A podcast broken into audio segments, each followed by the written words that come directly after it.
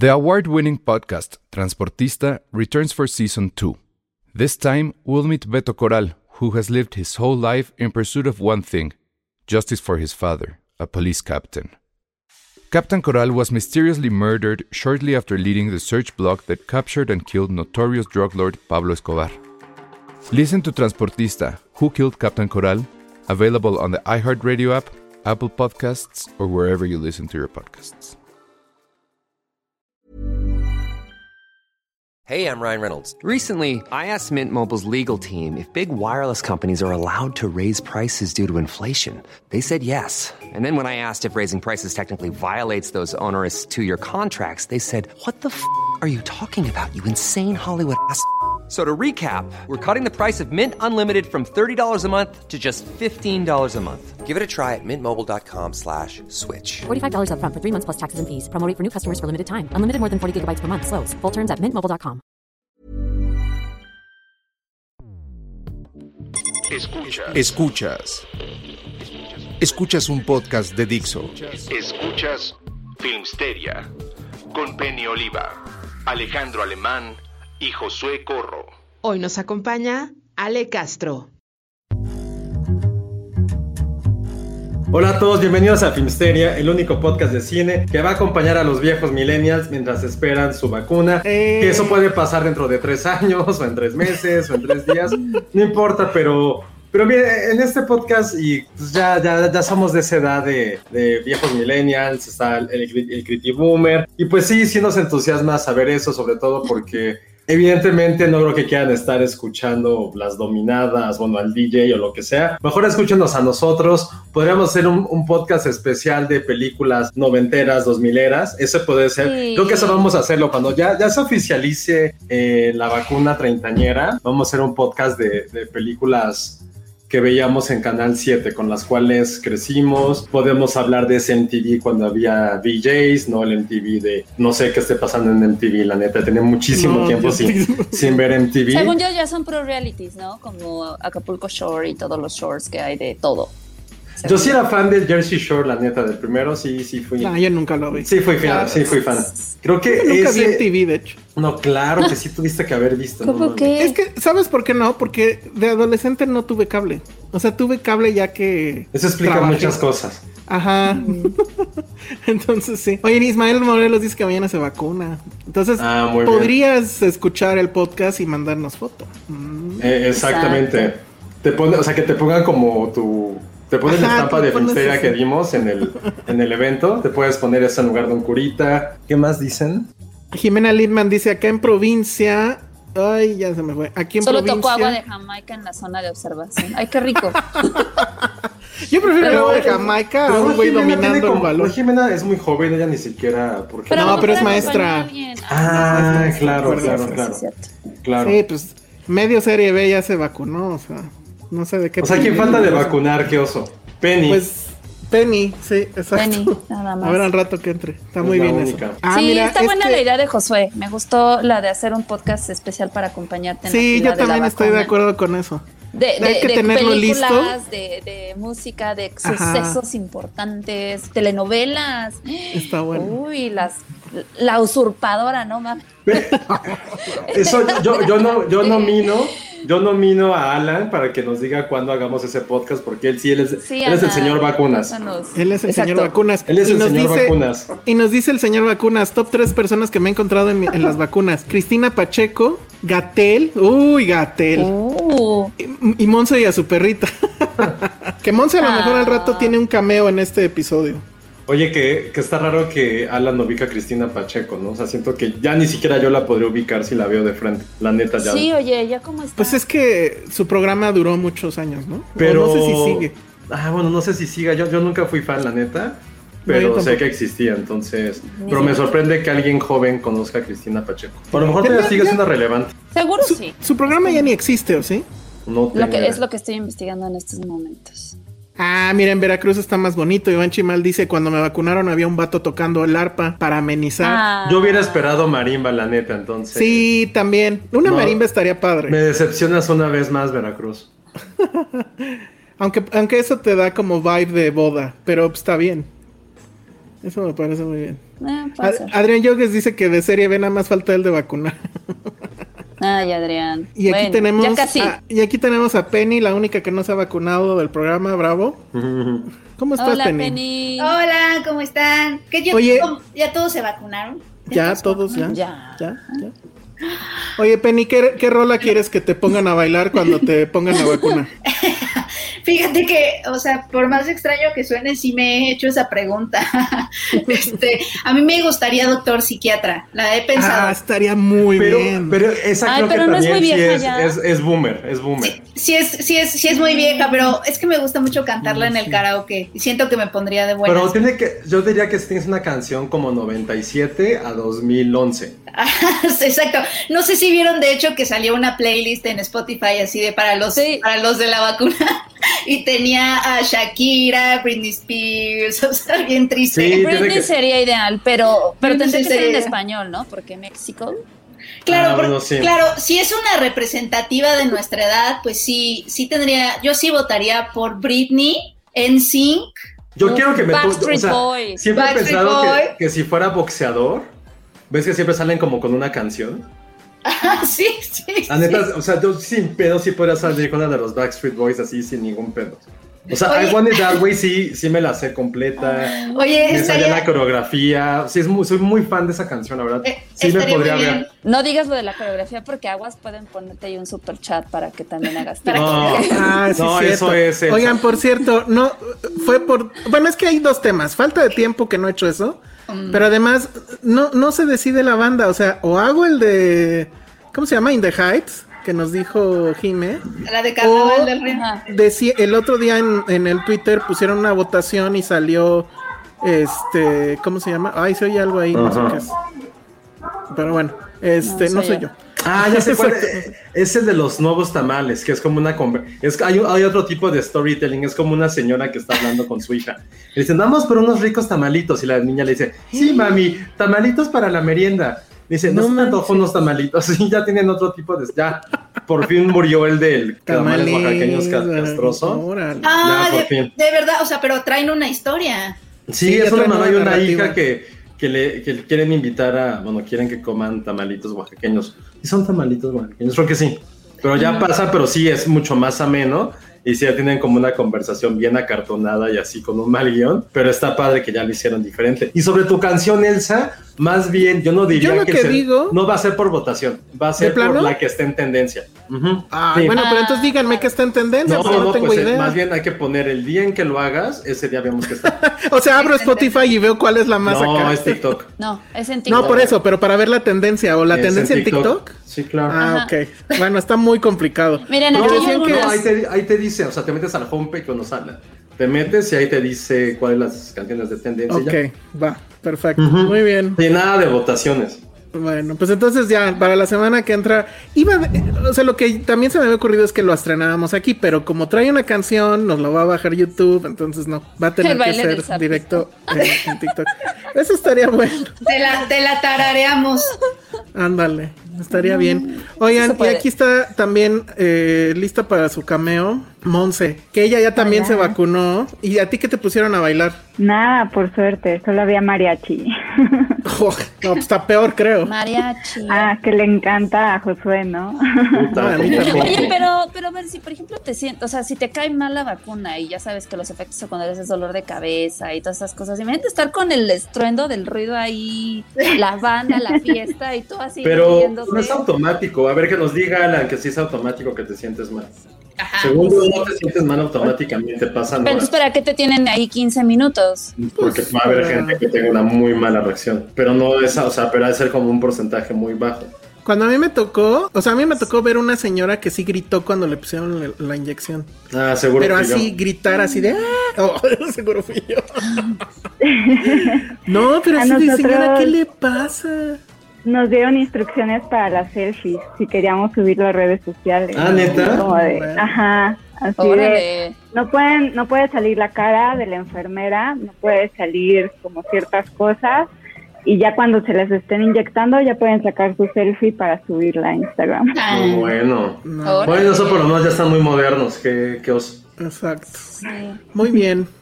Oigan, este, pues no sé con qué quieren que empecemos. Con Fast and the Furious, que es como que el estreno grande. O... ¿Quién más la vio? Nadie más la vio, ¿verdad? Yo, fui, yo soy el único que vio Fast and the Furious 9. No, solo Pues sí, solo a ti te invitaron.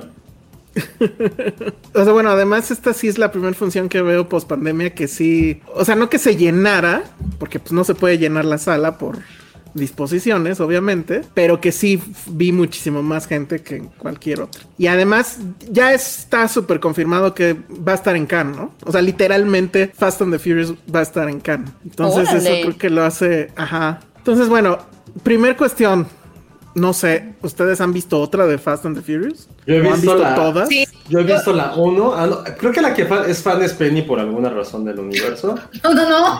Bueno, Claro que las, sí. sí las, había- sí las he visto, pero dejé, en algún punto dejé de, de verlas porque me empecé a confundir con la cronología. Ven que empezó como a hacer de que esta va antes que la otra y así, y de pronto había revivido a alguien, pero en realidad era un flashback, o sea, y me perdí y ya como que las abandoné. Pero creo que la última que vi fue J-Lo hacía el soundtrack y era como en Brasil. La 5. Creo que donde hacían parkour.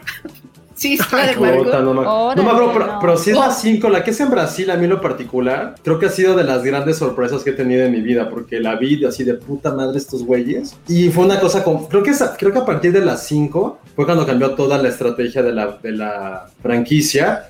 Y dejó de estar como tan enfocados en chichis, pectorales, músculos, testosterona. A mí la fue 5 más- me acuerdo que me, también me divirtió. Y fue mucho más pensada como en película de atrás, como en heist movies. Eh, no sé si dice Adrián que es la sexta, no creo si es la quinta o la seis. Pero a partir de esa sí cambió completa y se volvió mucho más bajo esta tendencia que ya estamos repleto, como de películas tipo Jason Bourne, eh, Misión Imposible, donde son un equipo que tienen que llegar a hacer algo. La gran diferencia es que todos estos güeyes manejan y por alguna razón que no tiene ningún sentido, son expertos en absolutamente todo. Bueno, todo lo que tenga que ver para atracos. Y esa particular sí me sorprendió mucho, esa escena en la que salen con una bóveda gigante y dos coches la van jalando por Ah, todo sí. Río de Janeiro. Es como, güey, qué estupidez estoy viendo. Pero estuvo muy divertida y a partir de ahí no volví a ver otra, la neta. Pero esa por lo menos me dejó como muy buen sabor de boca y luego qué pasó. Pasó de Paul Walker y pues ya de ahí. Pero en la de Paul Walker fue la Ah. 7. Esa sí fue la última que yo vi. La 7. Y la de. Y creo que la peor de todas es la de Tokio, ¿no? Ahí sí no entendí qué Drift. sucedió. Ajá. Que sale Ah, un sí, como- afroamericano en alguna, ¿no? No me acuerdo. Pues, En la en nueve. esta sale un afroamericano. No, porque él es el protagonista, no, no es, pero es un chavito. Ah. En la No. 5, ¿no? ¿No es en la 5? No, es como la 2 o la 3. O sea, que es como el hijo de Will Smith, tipo. Tipo así, y él es el protagonista. Creo que sí es en la de Tokio. No, por, por lo que estoy viendo en el póster, creo que es Es ahí dos. donde yo ya me confundo mucho. Es que es un desmadre, yo ya no entiendo. Sí, nada. no. ¿Cuál es la que empieza en Cuba? ¿Alguien sabe? No. En una carrera en Cuba. Ah, Eso sí, es- que es. Verga, que este güey salva unos niños, ¿no? Aparte. Ajá. Sí, sí, sí. y que corre en un coche así súper viejito de Cuba. Ajá. Pero que le echa no sé qué madres al motor y vuela esa chingadera. Ajá. Entonces, Creo que esa no la vi. esa, esa yo recuerdo. Es que no me acuerdo si ya había visto dos antes o solo una. Pero de eso sí me acuerdo porque sí dije, ok, esto está cagado. O sea, pero- Fast and the Furious es el equivalente a Sex and the City, ¿no? No. No. No, mira, lo vi en esta. La, la- la- la película empieza como película Bond, pero en vez de traje, Sí. traes un tank top. En vez de martini son las cervezas. Y en vez de. Armas. Pues no sé, o sea, en vez de diálogos cool es puro tontería, macho, así, oh, ¿no? Y entonces, pero además las letras enormes, ¿no? De que están en fulano lugar, que la verdad ni importa, ¿no? Entonces, pues, o sea, la verdad no entendí nada. o sea, no entendí nada. Pero, pues ya, o sea, más o menos leyendo la, la sinopsis dije, ah, ok. Y entonces, pues bueno, les voy a contar más o menos de qué va, que creo que no importa en realidad, pero bueno, supongo que es importante eh, llegar y sabiendo algo, ¿no? Es, el asunto es que creo que el Toreto había contado en alguna otra película, o no sé si en todas lo ha contado, que su papá se murió en una carrera. O sea, no sé si eso es nuevo o ya spoileré algo. Espero no dar spoilers, pero creo que en este caso igual tampoco importa, ¿no? Entonces, bueno. Entonces se ve esa, en, la película empieza en 80 y algo, creo. Y este, y se ve esa carrera donde el papá de Toreto muere. Y se ve que Toreto, que castearon a algún actor que no tengo idea quién es, según yo no es nadie conocido, como Toreto joven, que no se parece nada a Toreto viejo. y ahí te das cuenta que él tiene un hermano. Ellos dos están como. Es, es una carrera NASCAR. Entonces ya ven que ahí eh, al centro es donde están todos los que les, los están guiando y eso, los técnicos, los ingenieros y todo eso. Entonces Toreto es de esos.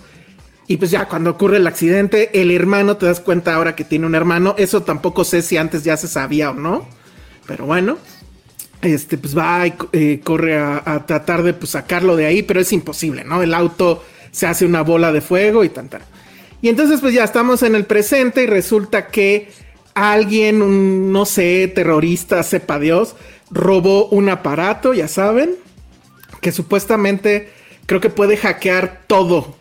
O sea, cualquier cosa que esté conectada a internet la hackea. Y entonces, pues obviamente la misión para Toreto, si decide aceptarla, pues es ir y, y buscar a, a, a, los güeyes que, que Pero ¿por qué? capturaron No eso. es un policía, no es del FBI. Exacto. Es, es un, es un mecánico. O sea, con todo respeto a los mecánicos que la neta que la neta saben 80 mil veces más que yo. Pero es un pinche mecánico de cuapa que arregla neones. ¿Por qué va a perseguir a un güey?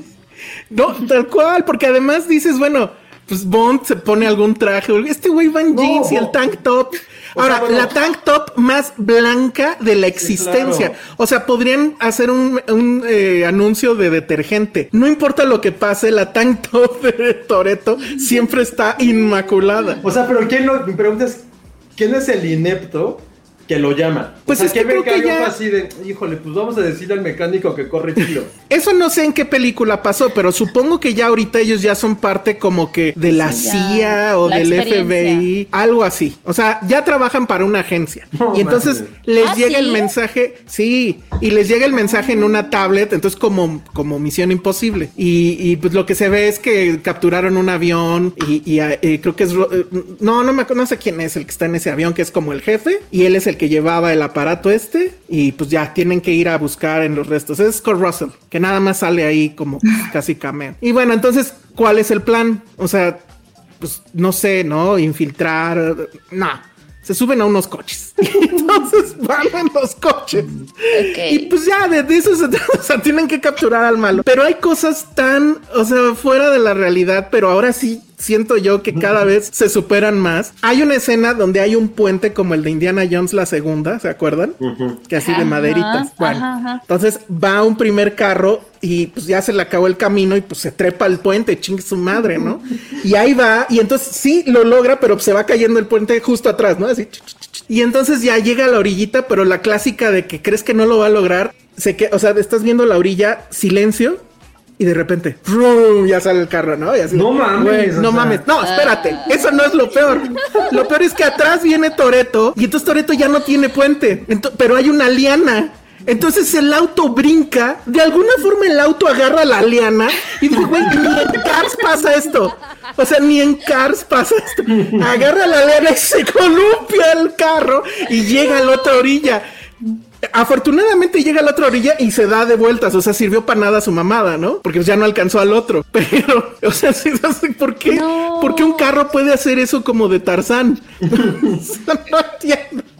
Otra que también me dio mucha risa y que creo que solo yo caché porque sí me reí, casi aplaudí. Hay un güey que trae un carro que es un tanque, ¿no? Porque ahora ya también ya todo se vale. O sea, traen motos, traen carros deportivos, traen este güey que No, que trae un tenga tanque. ruedas. Sí, que tenga ruedas. Es como que la cuestión es que tenga ruedas y que use gasolina. Que contamine cabrón, ¿no? O sea, porque hay que salvar al S- a la- el FBI, pero el planeta que se lo cargue la chica. Sí, porque no hay coches eléctricos, obviamente. No, no, pues qué Porque- pasó, eso no es de Ni tampoco hay Claro, híbridos, como, pues, porque eso, aparte, no, es que aparte esos no hacen ruido, entonces no pueden hacer Exacto. y sentir así que su pene crece dos centímetros por Exacto. Todo lo que acabas de decir, accurate as fuck. Entonces, va este güey en un tanque y pasan por un campo minado que además no tengo idea dónde estaban, si en Perú o algo. Estaban en un lugar de tercer mundo, pero muy tercer mundo, pero había un letrero que decía peligro minas. Y entonces en inglés, el- porque todos están intercomunicados, ya sabes, ¿no? Y entonces, hey guys, what peligro minas means? Ah, había, había No. unos reggaetoneros que salían. Que Ah, son no como dos sé. Hermanos. claro. Sí, en la, sí, en la de Brasil había dos reggaetoneros, creo que eran como Tino el pingüino, no me, no me acuerdo. Híjole, es que ahí sí no sé. Pero ellos Ay, eran no como. No, obviamente por la representación. Estaba el asiático, Está estaba- Ludacris, ¿no? Está Ludacris, está, que es, ya es como el negro. Y hay un, un tipo que se Estaba llama Gal Tyrese. Gadot. Tyrese Claro. también es, es otro de los morenos mamados. Gal Gadot sale, pero no entendí si era un flashback de algo que sí vimos antes No sé, no o era un llama- flashback nuevo. Eso es- esa es la hechicería de Rápidos y Furiosos, justo esa, la que no sabes qué, en qué tiempo estás a veces. Pero el punto es que no importa tampoco. Nada importa, amigos, nada No importa. importa. Entonces va este güey que de hecho es este cuate Tyrese, que acá se llama Roman, va en este tanque muy cabrón, pero pues pasa por, por peligro minas, ¿no? Entonces expl- minas. le explota una mina, el carro sale volando y queda en medio de dos rocas, así como, como este, ¿cómo se llama el que se cortó el brazo? Bueno, así, ¿no? Pero así queda el auto así en medio. Y entonces el güey ve que abajo hay una mina, entonces el auto empieza como que a quererse caer, entonces él sale de la, del, por la ventana, cae al piso, al lado de la mina y dice, pues ya se salvó, cae el auto encima, así, y de, y de cabeza. ¿Qué película fue esa? Tú sabes, Josué. ¿Cómo, cómo que cae de cabeza? O sea, el, ver, el- el- carro está hacia arriba, el güey se sale del carro, baja, pero le cae el auto encima. Exacto. Park. Es un homenaje a Jurassic Park. no, y- está con todo. Y el güey obviamente pues se salva, ¿no? Y, y así, o sea, de repente, se- se- o sea, porque obviamente sí me jeteé, lo siento mucho, o sea, no hay posibilidad de que yo me quede despierto ante tanta mamada. Sé que en algún momento sale Charlize, al parecer ella es la mala que todo el tiempo la tienen encerrada en un como cubo transparente. Entonces, bueno, y sé que ¿Pero también por qué? sale... ¿Porque tiene poderes o algo? No, pues sepa, no, porque es la mala. No, no, no, no tengo idea. Luego también sale Helen Mirren, también, un casi, pues, prácticamente un cameo. Ya Helen Mirren ahora sí ya se ve viejita, oiga. Eso sí me dio. Pero ya está vacunada. La edad. Sí, eso espero. Exacto. Y ya, creo que sí puedo spoilerear esto último, porque según yo venía en uno de los trailers. O sea, ya en el momento más delirante de la película, mandan un auto tripulado al espacio. No mames. ¿Cómo que al espacio? ¿Al espacio? Pero ¿cómo? Sí. ¿Cómo? ¿Cómo? Lo que pasa es que en algún punto en los hackers ya pusieron la máquina esta para hackear todo en un satélite, claro, ¿no? Y entonces se va a activar el satélite y va a hackear todo. entonces la única forma que se les ocurre que pueden destruir el satélite no es lanzando, o sea, ya estamos en ese mundo, pues no es lanzando un rayo desde aquí que lo tiene, no, mandan un carro al espacio y los trajes de y los trajes de astronauta de estos dos güeyes son como como de buzo, así la, escala- la escafandra y todo. Y así, o sea, le ponen dos tanques abajo como si fuera el Challenger, o sea, el tanque grande y dos cohetes y así se va el, el- el carro. Pero y ya cuando está arriba, coche. El van el manejando porque ya cuando está arriba se desprenden los cohetes y entonces ya acelera, what the fuck, Pero- y, y- y ¿Cómo va a rompe, el- rompe el satélite, así. ¿En la nube o qué aceleró? ¿Dónde? No, no tengo idea. Pero, o sea, ya ese momento sí dices, güey, ya no mames. O sea, anything goes. Pero hay una cosa muy cagada de todo esto. El personaje justo este de, de, de este, creo, rapero, ¿cómo les dije que se llamara? Este, ahorita les digo, Roman, Tyrese Gibson. Hay un momento donde están todos en un, no sé cómo llegaron ahí, pero es como un centro donde hay computadoras que se ven súper ochenteras, pero por alguna razón tienen pantallas gigantes de alta definición y la chingada. Y abajo ves puros foquitos, ¿no? O sea, la clásica computadora de los 80, 70. Ajá, entonces, va, the Doctor. Strange. Ajá. Ajá. Y entonces están ahí preparándose para lo que venga. Y él dice, oigan amigos, ¿se han dado cuenta que nuestras aventuras pues están bien locotas? O sea, nos pasa esto, nos ha pasado lo otro, así, así. Y sobrevivimos. Y entonces yo dije, no mames, si dice que parece que están en una película, me pongo de pie y aplaudo. Pero no, entonces lo dice, and your point is, ¿no? ¿Cuál es tu punto? No, pues es que creo que somos invencibles. Güey, sí le O son, o son inverosímiles. Sí le escribieron cinco güeyes de la secundaria. Sí, claro. Y, y- y las escenas de acción las hicieron unos niños de 10 años con sus Hot Wheels. Porque, o sea, luego hay otro avión que también se escapa porque da un brinco también al vacío y llega un avión y lo cacha. y se va. Ay, no mames. Y es que lo de la, es que lo de la liana se lo he visto hacer a mi sobrino de cuatro años con sus coches. O sea, Claro. como- Claro. es, es como. No, es como Sí, estamos viendo una Cars. película de, de- ajá, estamos viendo una película de un niño de cuatro años que está jugando Sí. con sus coches. Eso es lo que está Es pasando. más real ego de movie que esta mierda. Sí. Es como los créditos de Jump Street, ¿no? Que hay en el espacio en, el, en la Justo. cocina. Ah, y la otra cosa que no les he dicho, pero supongo es importante, es que el hermano de Toreto es John Cena. Pero no, pero no tiene sentido porque cuando son las escenas de cuando se supone son adolescentes, Toreto es más alto que, que su hermano. Y acá John Cena sí, según yo, le saca un cachote a, a, a Toreto. Entonces dices, güey, pero nadie dice nada, ¿no? Entonces no quise aguar la fiesta preguntando, ¿no? ¿Por qué pasan esas cosas? Supongo que pues, si la liana y todo, ya lo demás es que John Cena No, esté ya. más alto que Toreto, ¿no? Pero también, claro. su- o sea, todos son su familia, ¿no? O sea, yo también ya estoy muy, muy, este, confundida de, de, de quién es su familia. Porque Sí, todos porque aquí son- me dicen que Charlize es la hermana familia. de Toreto. Ah, no, pero familia real o familia. Ajá, pero es que, ajá, todos son como sus hermanos, familia. Pero familia putativa o familia real. No sé, o sea, es, es mucho como Stitch, ¿no? Ohana significa familia, es muy, muy, Toreto es muy Ohana, ¿no? Es que aparte, es, Sí, como, esas, sí. como esa subtrama de la película, de la franquicia es como súper teta y. Neta está bien esto, es como súper homoerótica y de bros, así de. Todos somos familia. Cuando entras a- cuando corres con nosotros, ya eres familia. Todos somos familia. Es como, güey, cállate. Oye, si los invitaran a una misión, este, eh, esta de Rápidos y Furiosos, ¿con qué vehículo llegarían ustedes? Con el coche de Homero, obvio. sí, claro. no sé tú, Josué. Yo ni voy, yo ni siquiera sé manejar bien. O sea, No odio, cambiar o una sea, llanta, güey. No sé cambiar una llanta, no sé revisar el aceite, no sé cuándo le toca mi verificación, no sé cuándo tengo Entonces que llegarías, llevarlo llegarías al con un servicio. chofer. Llegaría en. Uber. Llegaría en Uber. Exacto. Creo que, creo hay pocas cosas en Estaría esta muy vida que odio más que manejar. Y hay pocas cosas que odio más en esta vida que la cultura automóvil de los fanáticos de los coches. Puta, sí No, se a, mí, me a hace. mí- a mí sí me gusta manejar, No, no, pero no en automático. En automático sí me parece una gran tontería. O sea, no estás haciendo nada, básicamente. Pero el punto es no hacer nada, es que te lleven nada más. No, pero pues sí, me- o sea, me- medio tú controlar el auto. O sea, siento que con un automático no estás controlando nada. Ah, no, O sea- yo lo que menos quiero es pensar mientras manejo. Es como, El si volante. No, pues es que eso lo hace menos aburrido. O sea, digo, cuando realmente estás manejando, o sea, estás en una carretera.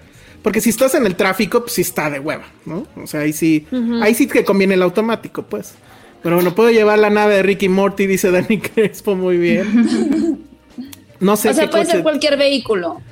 Pues es que ahorita sí, puede ser una moto, como se ve en la, en la película. Que también, o sea, hay un momento donde la moto la atropella otro carro. Esta mujer, creo que es Michelle Rodríguez, sale volando, cae en el. eh, ¿Cómo se llama? En la cajuela del, de Toreto y no le pasó nada, ni, ni sangre, ni, ni se despeinó, nada. O sea, es una cosa.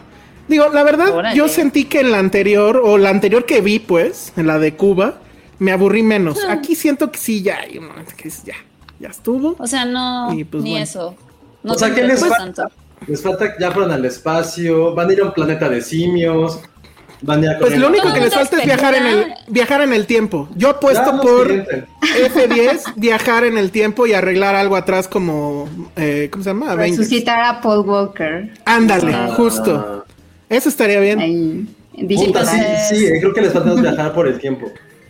Oye, creo que Alan sí la vio ya, pero ahí sí me gustaría preguntarle. Si hay un tema de que te dan el origen de la crucecita que tiene Toreto. Creo que esa sí la trae todos los eh, en todos los episodios, pues. Y es como una crucecita de dos llaves, ¿no? Pero el, el- el origen es en una iglesia en México. Y entonces en los créditos hay un cameo de la bandera mexicana. Pero entonces sí me quedé pensando, chale, en algún momento fueron a México y yo estaba dormido, no lo sé. Entonces a ver si Alan nos puede decir eso. Creo que ya no importa, para esas películas ya no importa absolutamente la No, ya no importa nada. pero por ejemplo, es que no sé si tú no, tú no eres fan de coches, pero sí salen como coches así que digas, uy, ve esa nave, carnal. Ve Yo los creo que rines que, sí. trae, ¿sí? Porque sabes que en la función, fui a función de prensa, sí había este gente que, uy, ah, horas. Órale. Ahora. Entonces No, dije, no, está, pues, está sí. padre, o sea, entiendo Pues sí. el fanatismo, pero no, no sabía que sí ponían ese tipo de coches. Entonces No, vamos a ver si es sí efectivamente... Digo, vamos a ver si es efectivamente la, la película que regresa a, a- a más gente al, al cine, ¿no? O sea, como que progresivamente Güey, sí se ha Satélite logrado. va a estar ahí ya con eso. Sí, ¿verdad? Ya, ya, Sí, yo, yo viví en satélite y No. les juro que duraba Rápidos y Furiosos medio año. O sea, Wow. nunca se iba de la sala de cine. Nunca se iba de sus corazones. Muy bien. Chale.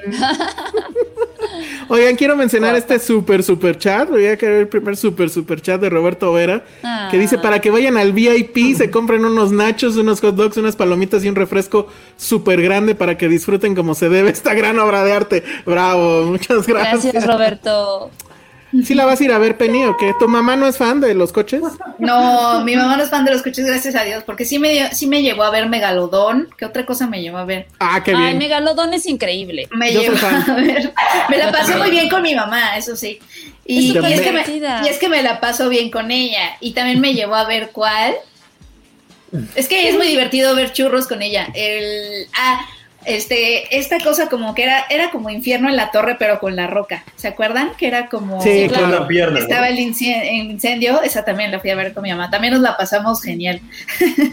Oigan, yo no sabía. sale en un póster saltando y que Sí, no un. Sí, absolutamente. Sí. Pero aparte con Megalodón pasó algo bien chistoso. Desde el principio mi mamá me dijo, te apuesto a que al final, es que mi mamá sí es muy padre, es muy padre ir con ella al cine. Me dice, te apuesto a que al final, ese, o sea, Jason Statham, cre- que creo que era el que salía ahí, se va a agarrar a golpes de puños con el tiburón. Y tal Pues cual. sí. Eso pasó. Sí, todos, Sí. todos están. Es Creo lo que ese uno espera, que más- ¿no? sí, Lo que estoy quería. esperando, lo estoy, pero aparte co- compramos así, llegamos con palo, porque se tiene que ver así, ¿no? O sea, la palom- las palomitas, los dulces, compramos todo, salimos así súper llenas. Estuvo muy divertida esa. Yo estuve tentadísimo a comprarlo ahora en- que fue las ofertas de Amazon en 4K, porque estaba en 200 pesos y dije, ¡ay, 200 pesos! Pero no, me Pero detuve. ade- además me gustaban mucho las fotos de Megalodón, me acuerdo, que eran como el, con ese azul chicle eléctrico y el tiburonzote. Creo que el póster estaba bien Era padre. el, el postre, sí. No, era, El póster estaba increíble. Era ese y todos como nadando en sus llantitas, ¿no? Con Sí, ¿no? colores. Y visto como desde Sí. arriba, era, no, no me acuerdo bien, pero era mucho azul. Estaba, estaba padre. Estaba bien padre. Sí. De hecho, sí. deberían de hacer King Kong contra The Meg, o Godzilla King Kong contra The Meg. Sí, así. eso hubiera estado padre, que regresara el, el Meg. Bien padre. Sí. Pero con Mi rápido mamá iba ahí estaríamos. Pero con Rápidos y Furiosos. Oigan, a, esta- a estas películas van la gente como con playeras o gorras de Ferrari y eso. No lo sé, José. A ver, No allá, creo. allá en satélite, ¿a dónde fue, este, Monse? ¿Cómo va la gente a ver esas películas?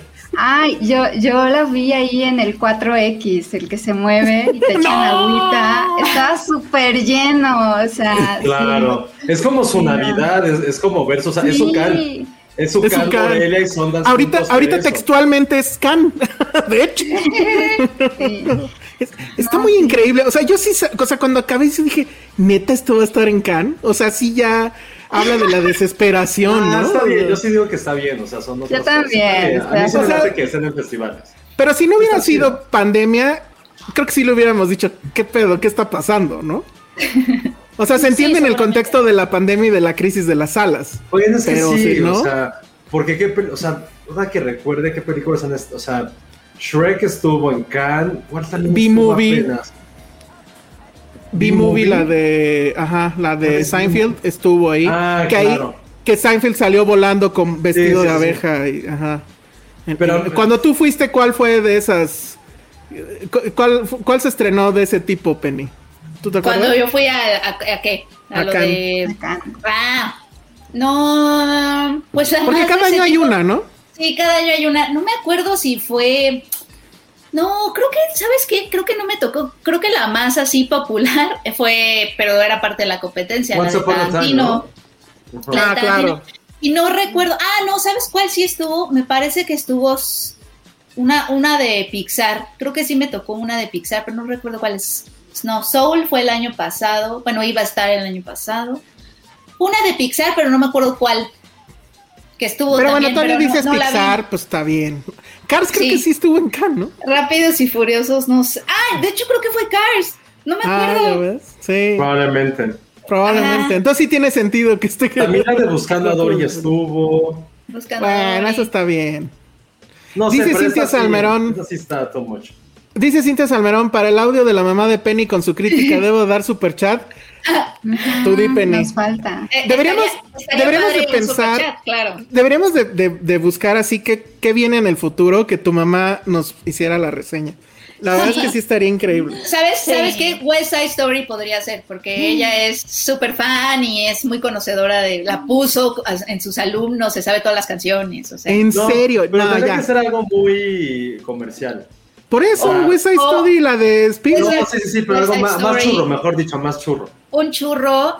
Ay, No, de, pues los no que sé ve- cuál, de los que vayan a estrenar. cuál querría ver. Hay que Pues, revisar. Mi mamá estaba haciendo su investigación de la de todas las versiones de La Fea Más Bella y de Leti la Fea. Vio toda la colombiana, obvio, ama la No mexicana manches. y estaba viendo una versión que salió como en Nueva York porque quiere Órale, o sea, está haciendo su análisis. Está haciendo su análisis.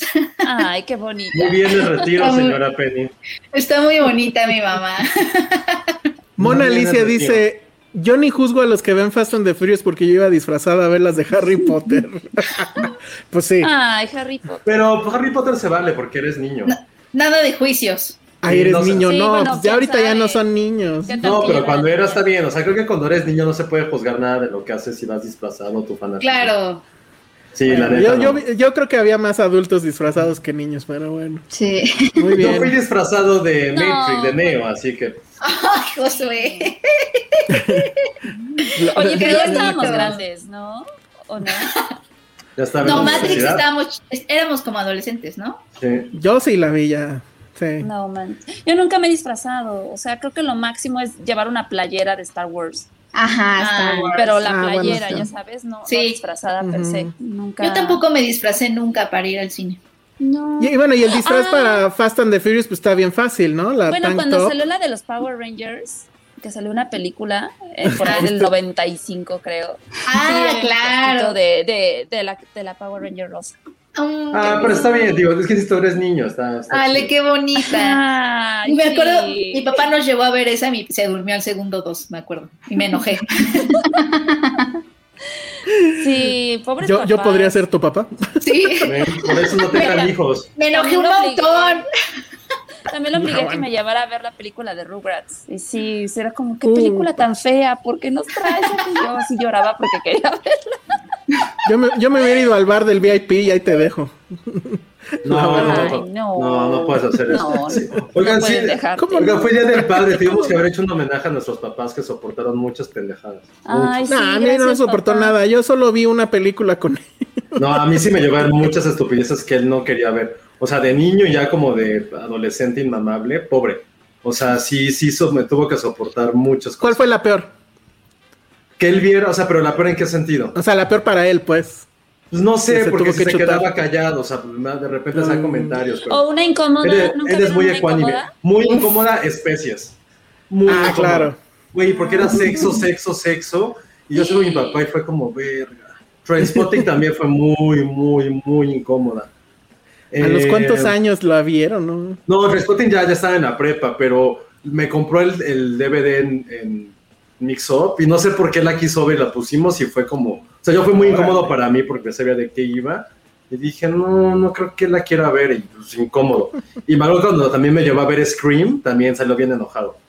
Muy enojado con Scream. Pero ¿Cómo ven esto? ¿Cómo es posible que el mundo se ha convertido en esto? Bla, bla, bla. ¡Órale! Sí, así, super, super también me acuerdo que lo obligué a llevarme a ver Bowling for Columbine. Sí, con mi- es que con mi papá iba al cine cada ocho días. O cada ¿Y la de 15. Bowling eh, también la odió? No me acuerdo, pero ahí no dijo nada, pero sí me acuerdo que era, era, pues era feo, porque pues era como nuestro único bonding que teníamos, y pues ya haces bonding en el cine. Pero era padre porque íbamos al partido de Pumas, Mm. a las- así domingos a las 12, después íbamos a comer, y nos íbamos a la cineteca o a Perisur al cine. Entonces, po- no, pero sí, por verlo cada haber sufrido. O sea, mis elecciones Yo- de niño eran como asquerosas y de adolescente así peor. Yo la Qué que vi con él, o sea, vi nada Sí, más de, adolescente, vi el... Porque él, él quería que yo la viera.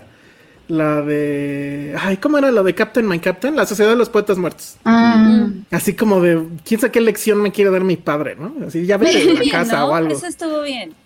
Ah, o sea, ya lo lees de adulto y dices, ¿qué estaba intentando? Pero bueno.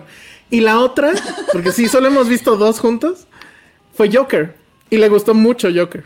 Yo pensé que no iba a cachar o algo y dijo, no, no, sí está muy bien. Ay, qué Así le gustó. Qué. Sí, sí le gustó. Sí, y la, o sea, la vimos, no la había yo visto tampoco, o sea, la vimos el mismo día y eso estuvo padre. Oiga, pero nunca Ah, vieron a sus papás, a sus papás, hombres, o sea, a sus papás, pues, llorar con alguna película. Sí, mi papá No. siempre. No. Mi papá lloró cabrón con Coco, por ejemplo. Así, mucho. Ay, Se la compro. ay, bravo, señor, qué oso. Yo a mi papá no, a mi papá no lo he visto llorar con nada ¿No? más que con los videos caseros de nosotros, pero, pero no. Ah, es un rudo tu Con papá, ¿eh? Así. Es súper rudo. Solo también. tiene una película favorita y nadie la ubica. O sea, de hecho me la puse yo, que se llama Escaramouche. No sé si alguien la ubique. Es la única que mi papá acepta ver repetida, porque una cosa que tiene mi papá es que una vez que vio una película, mm, o sea, nunca más la vuelve a ver. Y solo lo rompió esa regla con Guardianes de la Galaxia, que sí le gustó mucho. Oye, qué rudo es tu Ah. papá, ¿eh? No- o sea, Sí, como que. No llora con nada. es muy Es diferente muy a tu mamá. Es muy diferente. No. Mi mamá y yo lloramos con todo. Mi mamá y yo Sí. lloramos. Fuimos a ver una obra y salimos llorando del teatro, ya fuera del teatro, en el metro, me acuerdo, que nos vimos y empezamos a llorar. Es que con las mamás es más fácil ver películas, siento yo. Los papás son como, o sea, por ejemplo, mi papá Totalmente. llora siempre con todo lo que tenga que ver con animales. Este, Ah. Obviamente sí, de chica me, me llevó a ver toda la, to- la que fuera que saliera de Disney en el momento o animada, era la que nos, nos llevaba a ver, o sea, gracias por eso, pero él, él las odia, o sea, era como muy, siempre de, "Ah, son chulos, no son de verdad, pura fantasía y magia, ¿no? Y siempre nos obligaba a ver documentales, o sea, a mi papá le encantan los documentales. De nuevo, yo podría ser tu papá. Wow. Están Eso haciendo de la varita mágica, ¿qué? mucho Ay, hi-fi. es que mi papá es así, mi papá Sí. es un churro, ¿cómo va a ser eso, cierto? Ay, no. A lo mejor Por porque sí son más prácticos y, y no les gusta como que las cosas estén como tan fantásticas o enrevesadas. Mi papá no sigue haciendo esas caras a mí y a mi mamá. Lo pusimos a ver Dark de Netflix y después de tres capítulos se nos quedó viendo como, ¿qué es esta mafufada? porque esa es su palabra además, ¿qué es esta mafufada? Sí. No, por ejemplo, mi papá. Ay, odia sí, como que tienen esas palabras, qué oso, sí es cierto. Que son muy de edad. ¿Tu papá qué mamarrachada es esta? Ajá, ¿qué mafufada Ajá. es esta? Está bien Jaladowski. ¿Tú, Monse? Ay, papá dice No, o sea, también dice que son bien raras, o sea, mis películas raras, raras, así como que no las entiende, pero extrañamente una vez eh, pu- me puse a ver Secretos de un matrimonio de Bergman y llegó así de, ¿qué estás viendo, no? Y yo, no, no te va a gustar. No, hombre, se quedó viéndola toda y me dijo, wow, está muy buena, ¿no? y como que ahí me di cuenta que, que es tan buena peli que conectó con él de alguna forma, ¿no? Pero, pero sí, siempre, o sea, me acuerdo que en Hair se ofendió cuando, cuando hacen como el sexting con esta Scarlett Johansson, estaba así de, pero ¿cómo? Eso está muy impúdico y no sé qué, o sea, sí, sí, se espanta muy fácil. Está buenísimo. Ay, los papás y el cine sí son un Sí, tema. son Sí, un no, tema. no, no. Entonces, ¿a ti, a ti te decía penitente, Josué. No, a mí no, no, como que por no decir pendejo, decía, Ajá. ay, ese penitente, o como. Ay, cuando se cuidan de decir grosería. Ajá. Sí, Sí, es como, ay, papá. Sí, pero mi papá casi nunca, o sea, Claro. creo que a- ya ahorita que ya tengo más de 35, lo he escuchado decir groserías. Antes nunca decía. Nunca, nunca decía. O sea, sí se, la- se las cuidaba así como. Decía también otra cosa que no me acuerdo que otra, como otro eufemismo, pero, pero a él sí lo vi llorar, una película así súper chafa que se llama Lo mejor de mi vida. Una Ah, de ¿cuál es Michael esa? Keaton y Nicole Kidman. Ah, ya sé cuál sí, es. que se Sí. va a morir. es súper de, es así Ajá. como cliché de papá que se esa. va a llorar. Claro, pues porque sí se muere y porque papi. no, pero Sí. es como muy obvio, o sea, creo que esa cualquiera lloraría, digo. pero Sí, sí está, bien. bonita. Es una mafufada esa, esa película. Ay, Bueno, y pues hablando de papás, como nos dice aquí Jimena Lipman, dice, hablemos del papá Sí, de. Julia en Luca. ¿Qué onda con la intensidad de Luca? Estoy viendo aquí que todos están. ah. Ah, pues es que a mí sí me... Ya todos la vimos, ¿no? Sí. sí. A ver, ¿quién quiere empezar? ¿Tú, Ale? No, vas, vas, vas tú. No, tú eres pues el a más ver, entusiasta. O, Sí, o no, tú, nuestras, tú, tú. este, yo, bueno, pues es que, o la invitada, sí. No, no, ustedes primero. Prefiero. Bueno, que yo vine a hablar de physical y de pronto. Sí, pero pues también viste Luca, entonces hablamos de Luca. Bueno, eh, rápido, eh, pues se estrenó la semana pasada, que la verdad es que yo ni me había acordado, o no sé si ustedes sí lo tenían presente, pero bueno, se estrenó el viernes pasado, solamente se fue a Disney Plus. Supongo que la decisión tuvo que ver por el asunto niños en el cine, ¿no? O sea, Disney calculó que todavía no iba a haber igual y tantos papás llevando niños al cine. Y por eso la mandaron ahí, quiero pensar. La verdad es que a mí sí me dio mucha lástima no poderla ver en una sala. Creo que sí merecía. ¿Y de qué va? Bueno, pues es...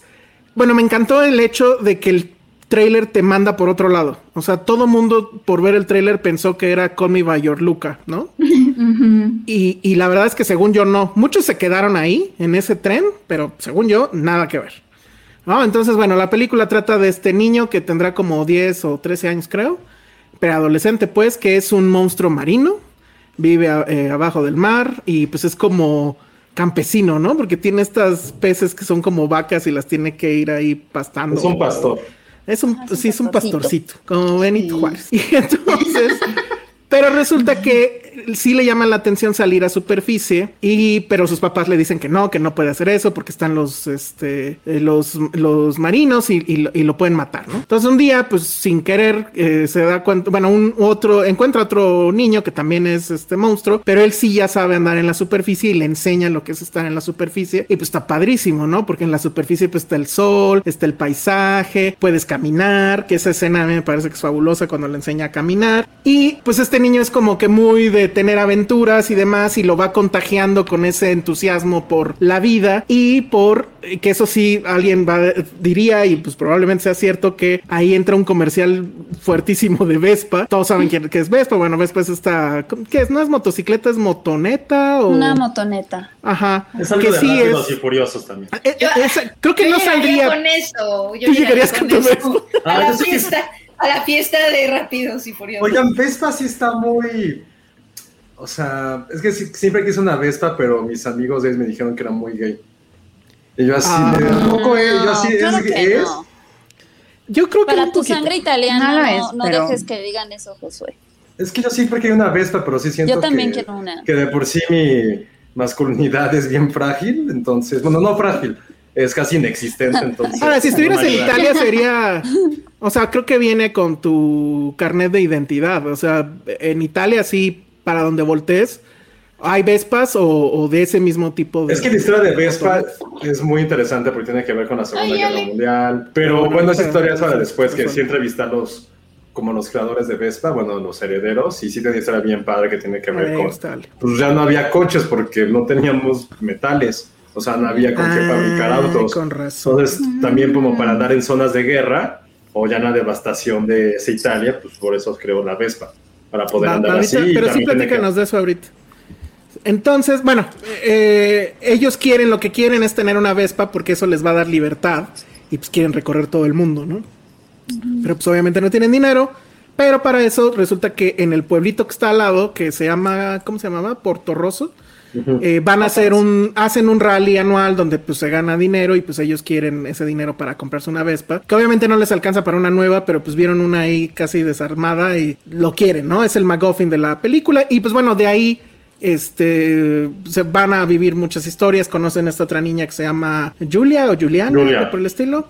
Y bueno, eh, N referencias a, a cine italiano, a el Viteloni según yo y demás, pero bueno, para mí hasta ese momento, antes de que entren al pueblo, me parece que es una película clásica de Pixar, ¿no? Que es este asunto de, este, ve en contra de las reglas, sé diferente, este, sáltate las barreras, etcétera, ¿no? Lo hemos visto pues, prácticamente en todas las películas de Pixar. Pero cuando se vuelve este asunto de tener que ocultar su identidad como anfibios, bueno, eso no lo dije, que cuando salen del agua, pues al secarse, como que se ven como humanos, le tienen piernas ya no tienen la cola ni las escamas, pero si se mojan, pues sí, este, otra vez se convierten en, en monstruos marinos. Entonces obviamente se tienen que cuidar de no mojarse y tienen que cuidarse de que nadie más los vea, porque además en el pueblito pues son pescadores que justo tienen como cultura milenaria el asunto de que quieren capturar a esos monstruos este, marítimos. Entonces a mí me parece que esa analogía que es a la diversidad y que no necesariamente es a la diversidad sexual, sino que pueden ser muchas diversidades, como es la diversidad sexual, la diversidad de raza, de color de piel, de nación, de lo que sea, me parece que esa es una eh, analogía muy poderosa y que está muy bien manejada por la película. El final sí me, parece, o sea, por lo menos para mí, a lo mejor por Boomer, pero sí tuve ojito Remy. Ni siquiera tanto en la, en la, en la frase que, que dice la abuela al final de ya saben cómo, algunos los, los, eh, los aceptarán, otros no, pero ya saben cómo encontrar a los buenos, sino cuando esta escena, que no, o sea, no lo voy a spoilerar tal cual, pero cuando el papá dice, yo a lo que veo es a Luca y al otro niño, que lo nombra, no sé que lo nombra por su nombre, este, eso, eso, Ajá, eso me parece que es el gran punto de la película. Cuando dices que yo ya no veo a estos monstruos marinos multicolores, sino veo a estos dos niños que tienen nombre, ¿no? Entonces, eso a me pareció que es muy poderoso y he leído muchas críticas que dicen que este es Pixar menor y hasta la avientan en el mismo espacio donde está la del dinosaurio y Cars y todo eso. Y yo digo, no, nada que ver. Puede que no sea, creo que no tiene la grandilocuencia que a la que nos tiene acostumbrados Pixar de estos asuntos metafísicos, psicológicos, incluso visualmente. Pues a lo mejor no es tan ambiciosa, o sea, hace cosas que ya e, ellos ya manejan sin problema, como el asunto del agua y todo eso, pero no me parece que sea Pixar menor. O sea, de hecho, creo que, eh, o bueno, no, estoy, estoy seguro que me gustó más que Soul. Y eso que Soul pues tiene mucho, tiene un trasfondo muy loco, pero siento que como película y como mensaje es poderoso. O sea, sí me quedé pensando que va a haber generaciones que van a ver esto y van a entenderlo, o creo que lo van a entender mejor que lo que nosotros lo entendimos en su momento, ¿no? El asunto de la diversidad y de aceptar y demás. Entonces a mí sí me gustó mucho y creo que sí vale mucho más de lo que la gente lo está diciendo. Pero bueno, entonces ahora sí, díganos ustedes qué opinaron. ¿Quién quiere empezar? Vas, Monse. Monse, ajá, que es la invitada. Eh, pues eh, sí, me sorprendió más, o sea, de lo que esperaba. La verdad, eh, tenía una expectativa baja. Al inicio me, se me hizo un poquito Nemo meets La Sirenita, ¿no? y luego ya como que fue mejorando. sí, noté muchas analogías, ¿no? Y por esto mismo que se hizo como el la nota era como la primera película de una pareja homosexual, ¿no? Era como claro para vender, ¿no? Pero creo que sí, en cierta forma, hay varias analogías que funcionan, ¿no? Como esto de salir a la superficie, ¿no? Y, atreverte a mostrarte y a... Y, como a, mí me encantó esta onda de que ellos son monstruos, ah. pero nombran a los de arriba como los monstruos, ¿no? Dicen, ah, no salgas, esos son los monstruos, ¿no? Ten cuidado de ellos. A ver, espérame, Ale, ¿qué, querías decir algo. Tengo una duda, no, nada más tengo una duda. Eso de, ¿quién fue el que dijo que era una película de pareja homosexual? O sea, ¿fue la prensa o Pixar la vendió así? No, no, no, la prensa. no, la prensa. La, prensa, la, prensa, lo dijo y es que también el asunto fue que cuando la presentaron, tenía muchas cosas que te recordaban a Call Me By Your Name, que era la Riviera Italiana, dos chavos eh, que, se unen y se encuentran, y además se llamaba Luca, y, el, y el director pues es Luca Guadagnino. Entonces hubo esta onda de que se creía ah, que era iba a ser un romance gay. Pero no, no, no hay, no hay tal. Sí, es que yo, si le soy honesta, vi muchos tweets de ese estilo. Yo dije, es que no, no entiendo. O sea, por eso también pregunté. O sea, genuinamente se les hace que es una película que va por ahí, pero bueno, ya, ya, ya está aclarado. Perdón, Monse, ya. Yo creo que eso yo sé lo.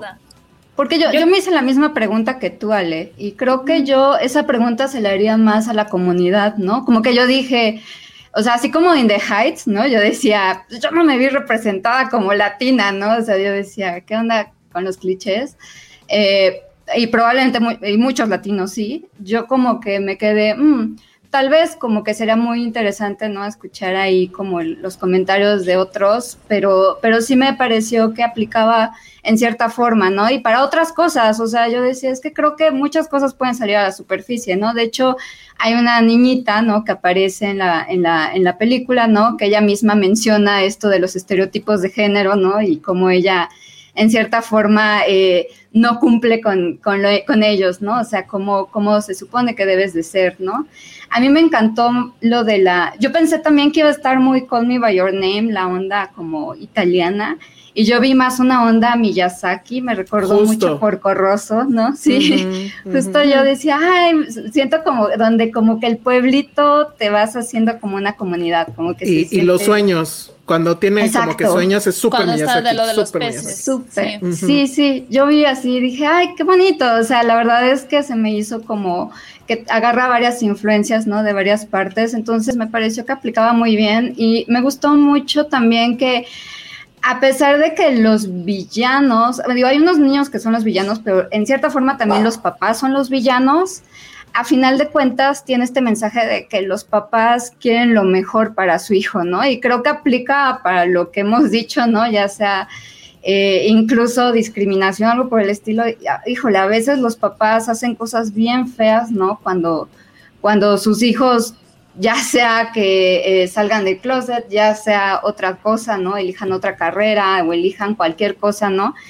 Se oponen muchas veces en aras de sobreprotección y de lo mejor para sus hijos, lo cual no es sano, pero, pero al final lleva un poquito, o sea, lleva amor, ¿no? Un, deseo de amor hacia sus hijos. Y me gustó que rescatara eso por parte de los papás de, híjole, a veces los papás la van a regar, pero hay una buena intención por parte de ellos, ¿no? Y, y eso se me hizo como bastante padre, ¿no? O sea, la verdad es que me gustó más de lo que, de lo que yo esperaba. Los, personajes secundarios, ¿qué opinan? A mí, prácticamente, o sea, todos me encantaron. Los papás, cuando están arriba en la superficie, son muy cagados. El Ay, no, el mejor de todos, el, mejor de todos es el gato. Ah, bueno, el ah, gato también. y además, qué gran nombre, Maquiavelo, ¿no? Maquiavelo. Lo amo. No, pero el tío no les, no les cayó bien, el tío Hugo. Sí, no. Sasha Baron Cohen robándose la película en tres segundos. sí, el tío estuvo súper lindo. Está increíble cuando explica lo de su brazo, ¿no? Eso también se me hizo muy padre. El papá, o sea, la verdad, todos, todos me parece. De hecho, creo que el único que es un poco me, es un poco me, es el villano, el niño. Que no logro saber como que de qué película italiana se lo robó. No, el villano está increíble. el villano también está increíble. Está increíble, increíble. O sea, creo que. El del bigotito, ¿no? Ajá, el del bigotito. Estaba cagado. A mí sí me gustó. Sí, a ver, pues vas, Josué. Ya, ya, que tomaste la palabra, vas, vas, vas. a, mí me gustó mucho. Creo que hice un ranking de mis favoritas de Pixar en los últimos 10 años y esa está en el número 2. O sea, por detrás de Inside Out, que la neta no es que sea mi favorita. De hecho, no me, no me gusta, pero a nivel producción, toda animación, mensaje, se me hace se me hace esplendorosa. De, por ejemplo, yo, yo sí estuve muy cerca de llorar en la última, en la última secuencia, que tiene que ver con un medio de transporte, no diremos cuál, cuando... Ah, es, un cliché que se pueden imaginar, algo de un tren, pero ahí sí dije, güey, es esta separación de mundos, ¿no? Que hemos visto en N cantidad de películas, que, que, te separas de tu mejor amigo porque tú tienes un poco más de posibilidades económicas, culturales o sociales y como siempre te queda. O sea, tienes muy cinema paradiso en, en muchos Es muy cinema paradiso, claro. O sea, a mí me gustó mucho la película, nada más tengo como que yo dos, dos cuestiones, ¿no? Independientemente de los comentarios que si es Call Me By Your Name o que si es LGBT, la verdad, no, no, no lo noté, no, no, me, no me interesó realmente como, como ese tema porque me fui más como por esa historia de, de identidad y de amistad entre tres niños y cómo es este, es esta típica película de verano del verano que te cambia la vida, ¿no? Que hemos visto N cantidad de veces.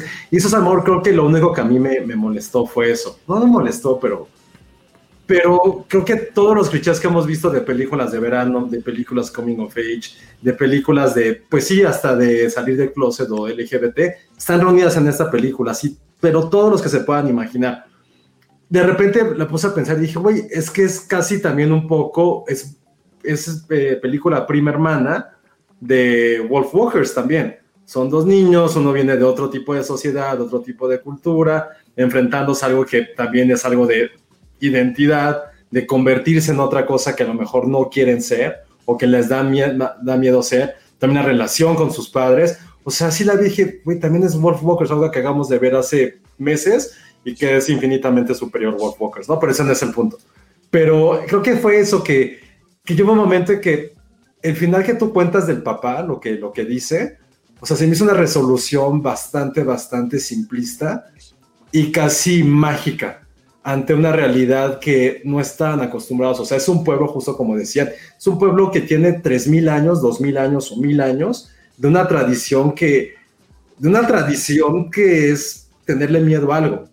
Y mágicamente se elimina, fue como de, güey, fue como de pum, lo, un hechicero lo hizo. Eso a mí lo particular pensé que iba a haber como otro tipo Sí, de la desarrollo. resolución fue muy Eh, rápida. eh, Pixar lo hace perfecto. Pixar tiene como esta magia de llegar a un punto A a un punto B que se ve bien complejo y encuentra la manera de hacerlo que lo entiendas, que sea plausible, que digas, güey, ¿por qué nunca se me ocurrió? ¿Por qué no podemos tener este mundo feliz? Y aquí, la verdad, en, en Luca, la resolución, el, el último tercio sí está de, güey, ¿qué, ¿qué pasó? Como que les ya no tuvieron presupuesto para hacer animación, lo cerraron muy corto. ¿Qué fue lo que ocurrió? Y la segunda, que siempre fue lo que pensé, es como, güey, me encantaría que hubiera aquí, tuviéramos, conociéramos a alguien italiano que nos dijera de, güey, ¿no sentiste el efecto Coco en esta película? Ah, yo, yo me hice la misma pregunta. Porque, o sea, Santa güey, con todo-. Santa Mozzarella, Santa Pecorino, los que los Santa papás así también. todo fuera como jugar fútbol, todos los nombres, así pasta, pa, rigatoni, lasaña, así como que era como italianos Siempre por ¿no? siempre Ajá, espagueti. era como Eat, Pray, Love, que es la película más estúpida del universo, perdón. Pero es como, vean lo maravilloso que es Italia. O sea, los mayores clichés de Italia, o sea, faltaba el mafioso, o sea, faltaba ahí el No hubo pizza, Corleone. ¿eh? No sé, no me acuerdo, pero faltó Pero el espagueti Corleone. así. Sí. Claro. Sí, entonces como que me quedé, dije, güey, pues sí está como, o sea, se me hizo, fue como el efecto Coco o el efecto Emily in Paris. De, güey, vean como todos los clichés que se pueden pensar de un gringo llegando a, a- a Italia y vean cómo lo va a hacer, vean lo bonito que es, vean cómo son bien curiosos, ay, véanlos, vean, o sea, eso fue lo que evidentemente yo sí lo pensé. Y dije, me encantaría que alguien que, pues, un italiano dijera, güey, pues sí está como medio del carajo que digan Es que- Mozzarella. Pero, ¿sabes por qué yo sí sentí un poquito más orgánico ese tema? Porque el director es italiano. El director es este, Eso puede ser, sí, sí, sí, de acuerdo. Es Enrico Casarosa. Sí, que es él a los, su 20 historia. a los 24 años se fue a Nueva York para estudiar animación. 30 años después ya tiene su primer película bajo el sello. Pixar.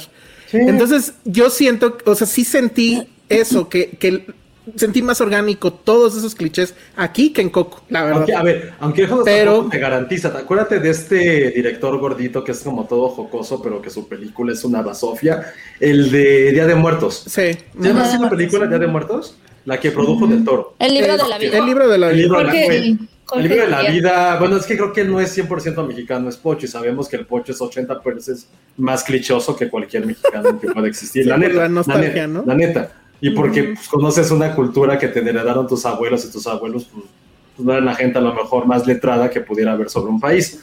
Entonces, eso fue lo único que dije, pero independientemente de esas, esas percepciones, la verdad se me hizo una película increíble sobre la amistad.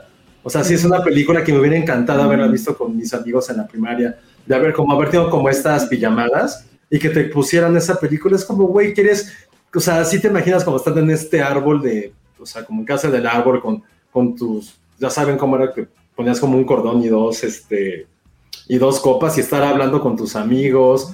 O sea, sí fue una película que te pega mucho en eso. A lo mejor, digo, por eso me, me gustó mucho. Y más allá de digo, y este mensaje que, que han dicho acerca de, de si es LGBT o si es una protagonistas gays, yo la verdad, eh, si ahí está el, está el subtexto, es una lectura que se pueda ver, pero no es como que Disney te lo está poniendo en your face. Y, no tiene- y si fuera así, no tendría nada de malo, pero Sí, no. no. fue la intención, o sea, porque alguna vez leí de, de gente inmamable, ya saben, de- es que se echó una miradita, ¿cómo se llama el amigo? El que nos Ay, gusta. Alfredo. Es que Alfredo, cuando está él con Julia, le echa una miradita como de celos. Güey, hay celos en la amistad, güey. Está muy Sí, de claro. la mierda. Claro. Pensar que los celos solamente son de relaciones intersexuales. todo. Sí. O sea, güey, tú te enojas cuando. A mí me ha pasado muchas veces que estás con tu amigo y llega el nuevo. Y es como, güey, fuck you, ¿por qué lo estás haciendo con él? O, o te tocó ser a ti. Entonces, Claro. como que esas lecturas es como, güey, la Cuando neta- llega Monse. Y es como, güey, presten atención. Entonces, creo que eso sí está como muy, muy, muy barato. Pero en sí, la, la película a mí me gustó. Creo que Pixar se atrevió a hacer otro tipo de películas. Y creo que, a diferencia de, de algo que ha hecho Pixar, que generalmente lo hace, pero como ¿sabes? Como estos easter eggs de, ay, vean cómo hicimos esta referencia. Aquí te las ponen en tu cara y es como de, güey, ¿cuántas, de, ¿cuántas detectaste? Y todo el homenaje que hacen se me hace grandioso. Al cine italiano sobre todo, o sea, hay N. Y esa escena en la cual Julia le regala el libro a Luca es, es magiquísima. Es súper, súper mágica. Es como esas, son esas escenas que las ves y dices, güey, qué increíble que esté viendo eso. Qué bueno que el cine, ya sea en tu sala incluso, te pueda dar esa sensación de, güey, qué chido es tener a alguien, tener un amigo, sea lo que sea, que te pueda dar algo que él valore porque tú lo quieres más. Y creo que eso es como, como la parte intrínseca que a lo mejor ya muchas películas dan por sentado o que también como va dirigida para niños, no tiene como estos mensajes también que como adultos podemos apreciar y que nos pueda tocar como fibras sensibles. Entonces, ah, para mí Lucas sí está entre lo mejor que ha hecho Pixar en los últimos 10 años y con todas las referencias que tienen, creo que para mí sí está como en un lugar ya bastante especial. Ay, ok, no, ahí estoy ya. Muy bien, Penny, ¿tú qué opinaste? ¿Lloraste? no, no lloré, pero creo que, creo que, creo que, eh, pues me pasó mucho de lo que ya, de lo que ya platicaron. Eh, yo también sentí el contraste con Soul, y, pero fue un contraste que agradecí bastante porque creo que en Soul sí justo tiene como muchas cosas meritorias en cuanto a la visualización de conceptos abstractos, que me parece que, hace una cosa tremenda ahí, ¿no? O sea, nos habla de ansiedad y, o sea, conceptos bastante elevados y los plasma en la en animación, creo que eso lo hace muy bien. Pero lo que yo siempre sentí que le faltaba a Soul era justamente trabajar un poquito más eh, como que no le creí tanto la dinámica entre sus personajes. Por ejemplo, la dinámica entre la almita y, Joe Gardner, el, maestro de piano, que pasan todo un día juntos y que hay un lazo ahí que yo no siento que se construyó en esa película. Creo que en esta pasa todo lo contrario. En esta yo totalmente me compró la amistad de ellos dos. O sea, creo que está muy bien tratada la infancia y cómo y, el lazo tan específico y particular que tienes con tu mejor amigo, que, y obviamente hay celos, o sea, como que también hay, hay estas complejidades de cuando llega también una tercera, ¿no?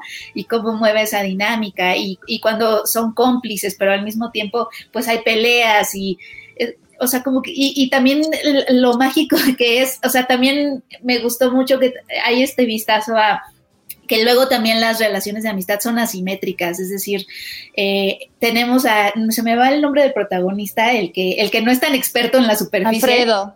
Admira muchísimo a su amigo porque él... No, Luca. Ah, Luca. Luca admira muchísimo a su amigo porque además de que, que, creo que en edad es un poquito más grande, aunque no me queda tan claro eso, es esta amistad en donde él admira muchísimo y le cree todo lo que le dice, ¿no? Y como que de chiquito sí tenemos muchas amistades así. Yo me acuerdo que, en, la, en la unidad eh, había una chava de 15 años que me, invitaba a salir así a jugar. Ella tenía 14 y yo 11, y yo la veía así como de, digo, se aprovechó y me dijo que ella era de la onda vaselina y yo le creí, etcétera. Pero, aplicó Pero me aplicó un Luca. Pero me sentí como muy identificada y creo que eso es algo muy particular de la, de la, de la amistad de las infancias y bien sutil y, fino y me gustó que, que, estuviera ahí representado. A mí me pasó un poco, ajá, ajá. Esta escena donde él ya se quiere ir y el otro le dice, sí, pues ya. Y ves el reloj. Y él sigue. Ah, sí, ya me tengo que ir. Oh, pues ahora le vas. Es buenísimo. Eso, sí pasa. O sea, sí, me acordé de cuando iba a jugar con mi mejor amigo de la primaria que además era un tipo que, bueno, pues su familia tenía lana, entonces tenía todos los juguetes más padres. Totalmente. Todo el día me estaba yo ahí. O sea, hablaba a mi mamá y le decía que no, que todavía no pasara por mí y así. Y, pasa el tiempo, y pasa el tiempo, y anochece, y dices, chale, ya me tenía que ir hace cuatro horas. Este, eso es parte, y creo que lo que le admiro mucho al director es esa escritura de cómo logró ponerse en ese lugar, ¿no? y bueno, también hay muchos, eh, cuando es, cuando es Pixar, hay, es un trabajo muy colaborativo, entonces están los, story, los artistas de story y todo eso. creo que la escritura de eso está padrísima. O sea, creo que, y lo disfruté mucho, y el arco que tienen, se los creí todos, esa amistad se las creí, algo que no me pasó con Soul, por ejemplo. Y también, este, digo, también me pasó lo de que, lo que hablaba Monse, que, que sí, que es chistoso, se me hizo curioso más bien, que hubiera toda esta onda de que se creía que era un romance homosexual y gay, y obviamente no es, ellos es una amistad de dos niños tal cual, pero sí encuentras analogías, o sea, esa lectura no está en la trama ni en los personajes, está en muchas en varias cosas simbólicas, que creo que sí se le puede dar esa lectura de como ya decía Monse, ¿no? Salir a la superficie, pero sobre todo los colores de ellos en, como monstruos marinos son estos colores tornas, tornas, o sea, tornasoles, extravagantes, eh, muy coloridos, ¿no? Y pues sí, a mí sí me, me sí me, pues sí los asocié un poco con, con la comunidad LGBT, pero sí, habría, habría que ver, sí, si esa es una lectura que la comunidad misma le da, pero yo sí encontré también estas analogías, pero justo ahí esa lectura la sentí trunca porque igual me pasó de Josué, con Josué, el final, cuando, cuando, digo, no voy a espolear, pero ellos deciden salir, ¿no? es, una salida de algo. Ellos deciden salir y mostrarse con todos sus colores y esta resolución que hay como de cómo el pueblo toma eso o no lo toma bien o mal, etcétera, también lo sentí como que no, no lo creí, también lo sentí medio mágico el asunto entonces ese también fue mi problema con, con, Luca, pero sí, por ejemplo, sí la disfruté más que Soul, y eso que Soul me maravilló visualmente, pero también la disfruté más. Ah, y también me gustó ese, eh, creo que tú lo dijiste, Monse, ¿no? Porque me, primero me sacó de onda que la película empieza de lleno en este mundo submarino. Y yo dije, esto es inusual porque por lo regular la fantasía o el mundo fantástico te lo revelan después en la historia. Ah, Yo dije, ¿por qué no se están metiendo de lleno a lo maravilloso o a lo fantástico si se supone que esto es lo que nos tiene que maravillar? Y entonces te das cuenta que más bien él se da cuenta que es un monstruo, pero porque se da cuenta que puede salir a la superficie como humano y entonces los monstruos son los humanos. Eso me pareció un toque súper bonito. Sí, justo yo esperaba que lo introdujeran como Shape of Water o como a la bestia en la bella y la bestia, como y vean al monstruo. Y dije, ay, ya está ahí, ¿no? luego, luego en la segunda escena. Exacto, tú esperas que empecemos en el mundo humano y más bien descubramos a los monstruos, pero es al revés. El mundo normal, pues, es el de los, es el de las criaturas submarinas y más bien los humanos son los monstruos. Y el descubrimiento es al revés. Eso está bonito. Y ya, eso, eso es lo que me pareció. Pero sí concuerdo con muchas cosas que, que ya dijeron. Muy bien, bueno, pues está en solamente en Disney Plus. No hay que pagar o sea, no hay que pagar extra para poderla ver. Eso también estuvo muy, muy bien. Este, no sé si alguien ya la vio en español, no sé si el doblaje tiene ahí este su chiste o no. Y recuerden, sí quédense hasta el final, final, final, final. Porque hay una escena extra que está muy, muy chistosa. ¿Cuál? había una escena al final, Josué.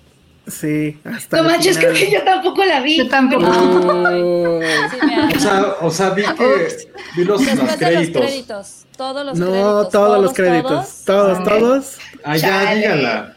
No, porque qué tal que No, porque sí es sorpresa. Pues no, no spoilería nada, pero es un, es un chiste.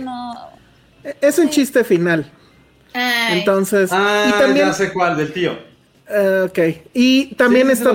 Me, sí, sí, sí. Ah, y, me, y me gustó también que en la frase final creo que dice. No dice hecha en Pixar, California, sino dice soñada en, en, en Pixar, pero en los escritorios de todos en sus casas. Algo así. Mm. Entonces, eso también es como lindo. Entonces, bueno, pues sí, se las recomendamos mucho. Vamos a ver si Oigan, pues a mí nadie me preguntó, gracias, pero sí me gustó la película, ¿eh?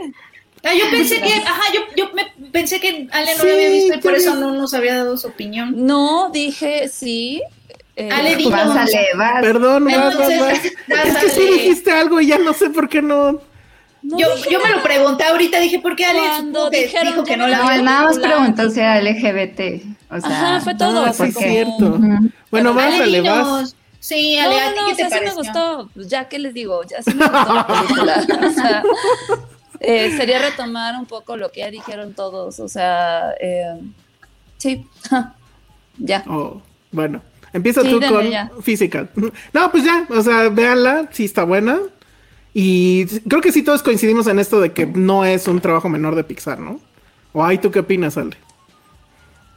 Pues no creo que sea un trabajo menor de Pixar, creo que más bien recae en esta onda que yo sentí que de repente, sobre todo a la mitad, ya para al final se vuelve un poco predecible y eso eso creo que la puede minimizar un poco en el sentido de decir, ay, ¿no? Se va a pasar esto y este se va a quedar con este y este se va a ir a esto, o sea, como que creo que fue más por ahí.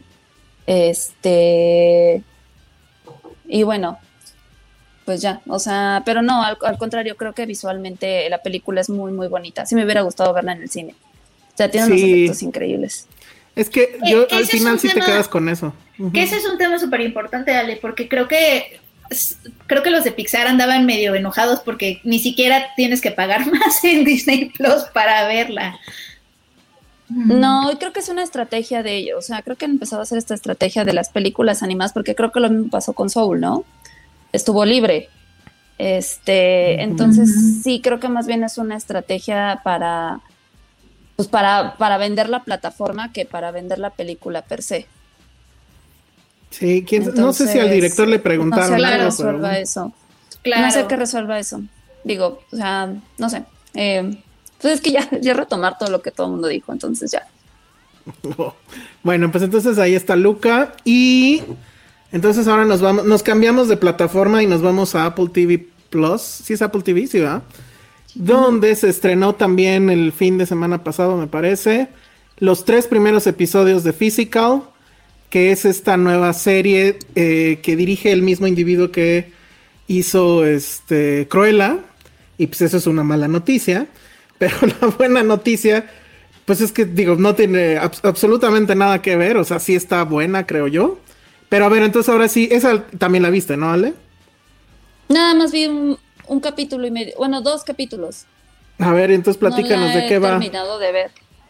Eh, bueno, pues es, o sea, digo, bajo el pobre contexto de que nada más vi los primeros capítulos, eh, va de esta como ama de casa perfecta, ya saben, el, modelo de mujer perfecta que, que no solamente se mantiene impecable, sino que también mantiene este físico y esbeltez que, que los hombres solicitan.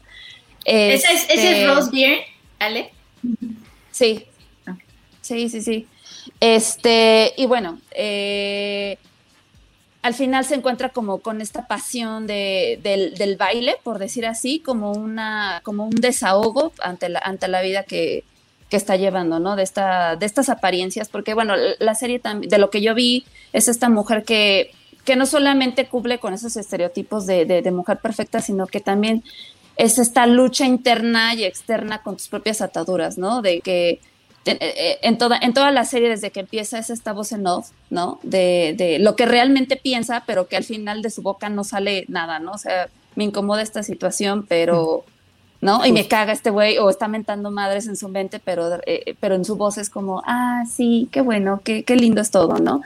Y, y bueno, llega un punto en el que se obsesiona, o sea, está casada, tiene, tiene, tiene una hija, este, su papel, pues prácticamente es, es pues es, servir a su familia, llevar al, hijo a la escuela y, fingir que todo está perfecto.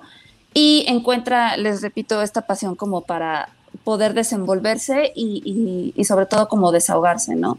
Este, más allá de ser una, serie, digo, de, de, los dos capítulos que vi, creo que más allá de ser una serie de, pues, de estas celebridades gurú de los aerobics, es, es, esta, es este es este empoderamiento o esta lucha de una mujer queriendo, queriendo luchar con, sus demonios internos, ¿no? Y, externos también. Eh, nada más vi los dos primeros capítulos, lo siento, no, le he vuelto a retomar. es que nada más son tres, o sea, no, o sea está bien. Ah, sí, está bien. pensé que ya estaba toda la serie completa. No, solamente hay tres, creo que se estrenan los viernes. Tal vez un poquito más de contexto. Eh, bueno, la serie obviamente sucede en los 80. Eh, en los 80 efectivamente hubo este boom por el ejercicio, por los aerobics, por creo que también por correr y porque este, la gente comiera más sano. O sea, fue, una, fue un rollo de los Reaganomics. Reagan acaba de llegar al, poder. Bueno, vemos que hay un salto, porque creo que las primeras escenas empiezan en 86 o 89, no me acuerdo. Y, em, y luego se regresa en tiempo al 81. Pero bueno, es década de los 80. Reagan está en el poder. Y, y justo esta mujer em, que tiene tiene esta obsesión. Hay un momento, creo que eso sí lo, voy a, decir también para darle paso a, Monse. Tiene este ritual, o mejor tú coméntanoslo. Ella tiene un ritual que hace cuando como que está ya harta de todo. Es una mujer que todo el tiempo se ve al espejo y todo el tiempo se ve mal. Y es Rose Byrne. Y conocemos a Rose Byrne y está increíble Rose Byrne. Entonces tiene una sonrisa increíble y se está viendo al espejo y dice que los barros y que las arrugas. De su marido tiene la peor opinión, pero nunca le dice nada, que eso también es así como que súper fuerte. es un tren... ¿Perdón? Perdimos a Ale. Sí, es que creo que su internet está un poquito mal, pero ahorita, ahorita regreso. Este, tiene la peor opinión de su marido, pero pues igual nunca le dice nada. Eh, o sea, todo esto está sucediendo en su mente con voz en off. Creo que ahí sí hay mucho Scorsese es, eh, desperdigado por todos lados. Pero cuando ya está harta, ¿qué es lo que hace Monse? Pues ella lo que tiene es un ritual que de pronto es muy común en los eh, trastornos de conducta alimentaria y este y usualmente saca dinero de la cuenta de ahorro que tienen, compra un compra como tres hamburguesas. tres hamburguesas y cierta cantidad de comida, llega, renta un cuarto de motel, ¿no? Este, se desnuda y lo come, ¿no? Y bueno, pero, no solamente lo come, sino que es claro, en forma de atracones, ¿no? Entonces, este mismo atracón hace que ella vomite. Ajá. Entonces, eh, pues me sigo con lo de... Sí, sí, con lo de, Ok. Entonces, eh, está bastante interesante porque creo que, o sea, no, creo que fue la semana, entre Luca y esta, fue la semana de, tal vez serie y película de la que no esperaba tanto y a la mera me llevé como una buena sorpresa. Eh, sé que a muchos como que no les gustó tanto, pero a mí la verdad es que me pareció muy valiente porque pone los pensamientos de una persona eh, con este tipo de trastorno y, no lo censura porque, o sea, se atreve a, poner y, hablo de cosas como políticamente incorrectas que ella misma piensa, ¿no? Respecto a que, por ejemplo, ve a una persona con sobrepeso y empieza a criticar a esta persona, pero de una manera muy mordaz, ¿no? O sea, tal cual, así de, se te ve la grasa y se te ve no sé qué, al menos no estoy como tú y etcétera. Y eso no significa que sean malas personas, muchas veces es más o sea, una cuestión propia de su, de su sufrimiento y de la proyección que hacen de ellos mismos, ¿no? Porque ella no se quiere a sí misma, ¿no? Eh, como decía Ale, es una persona, este, que, que, aparentemente proyecta esta perfección, ¿no? A mí me pareció un cast increíble que eligieran esta Rose Byrne porque es hermosísima y es guapísima y además Creo que precisamente en esta flacura, que me parece que es más genética en su caso, ¿no? Pero que también da más realismo a este trastorno que ella tiene, aunque no todas las personas con trastorno de conducta alimentaria tienen bajo peso, ¿no? Muchas veces se habla de un porcentaje más o menos del 20%.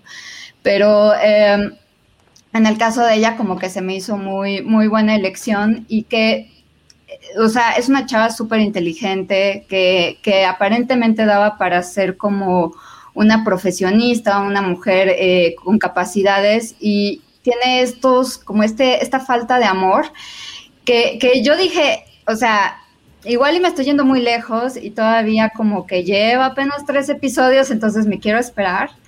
Pero siento que quien lo escribió sí investigó.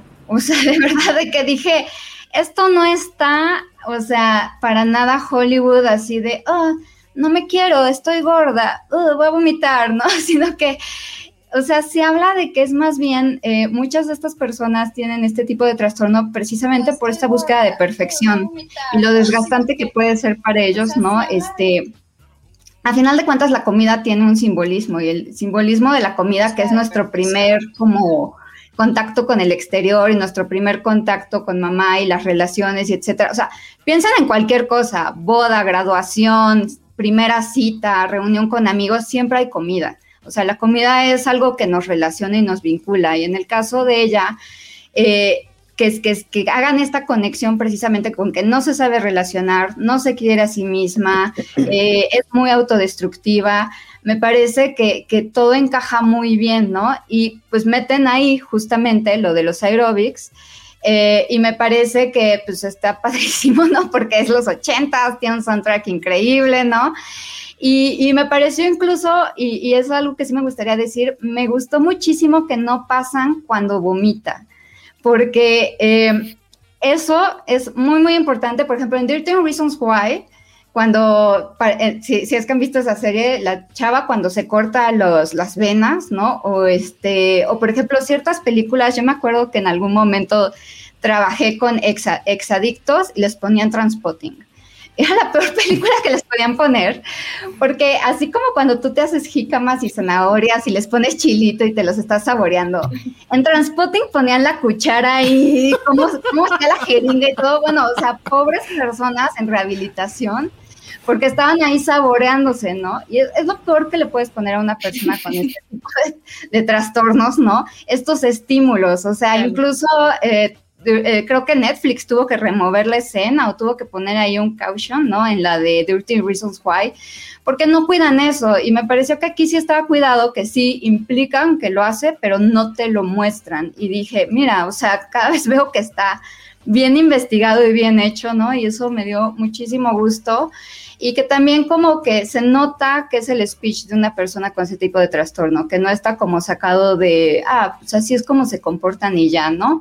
Sí tiene, me parece que puede ser pesada para algunas personas, porque sí dije, bueno, yo estoy acostumbrada a, a escuchar tal vez a personas eh, decir este tipo de, diálogos y tal vez para alguien puede ser cansado, pero, pero me parece que cualquier eh, persona con esta exigencia social de perfección, de delgadez, de belleza, de familia perfecta y etcétera, se puede llegar a identificar, ¿no?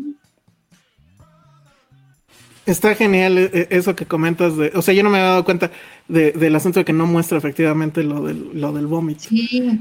Y, su ritual, pues sí es bastante.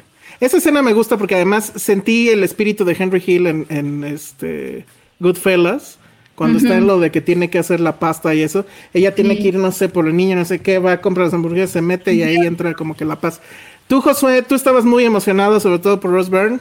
Yo, Rose Byrne puede hacer Coco en live action y la voy a querer ver. O sea, puede hacerlo, ella puede hacer lo que quiera, lo que quiera. Puede estar en Rápidos y Furiosos y la voy a ir a ver solamente. Ah, seguro. Pero también es interesante que este director, Craig Gillespie, también es el cineasta detrás de Aitonia. No solamente de Cruella, creo que eso hay que quitárselo de su, de su CV. Digo, tampoco es que Cruella esté tan del carajo. Pero Aitonia sí es como ahorita su, su ópera así magna, ¿no?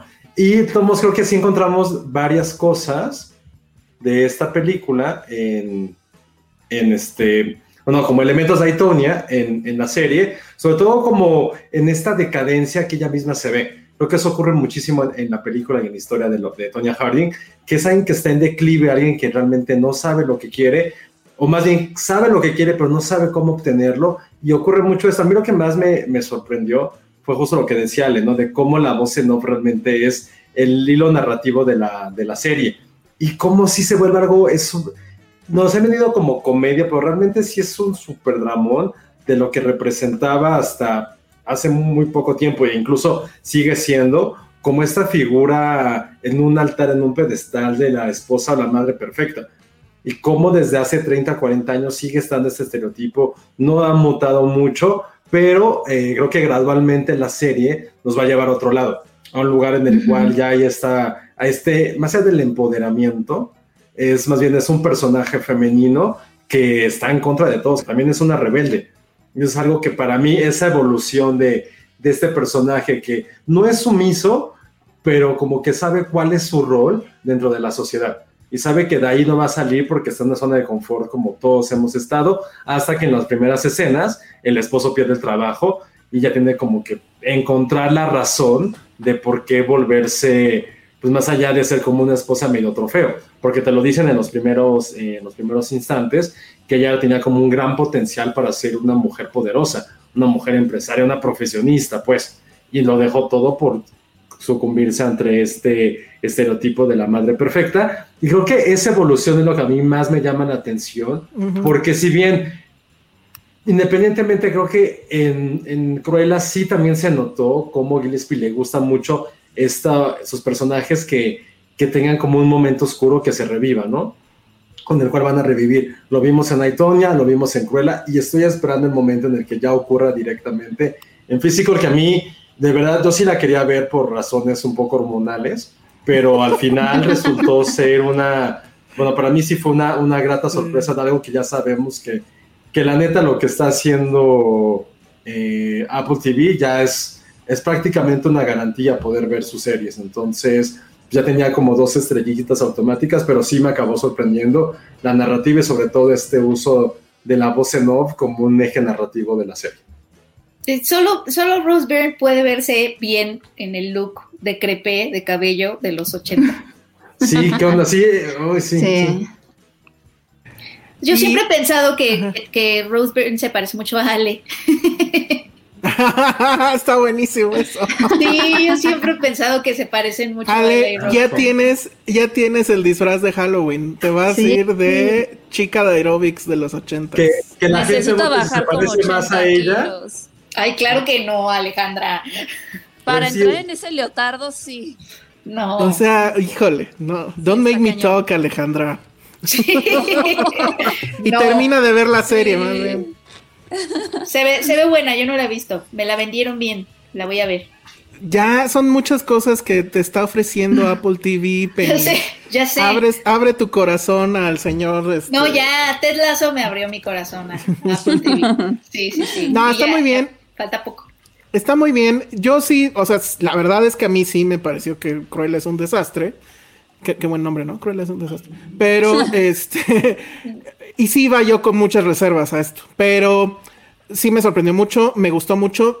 Mi único temor, yo sí siento que esto tiene que terminar en un tren que se descarrila. O sea, es, ella es un tren ya descarrilado, pues, pero tenemos que ver el- cómo se desbarranca.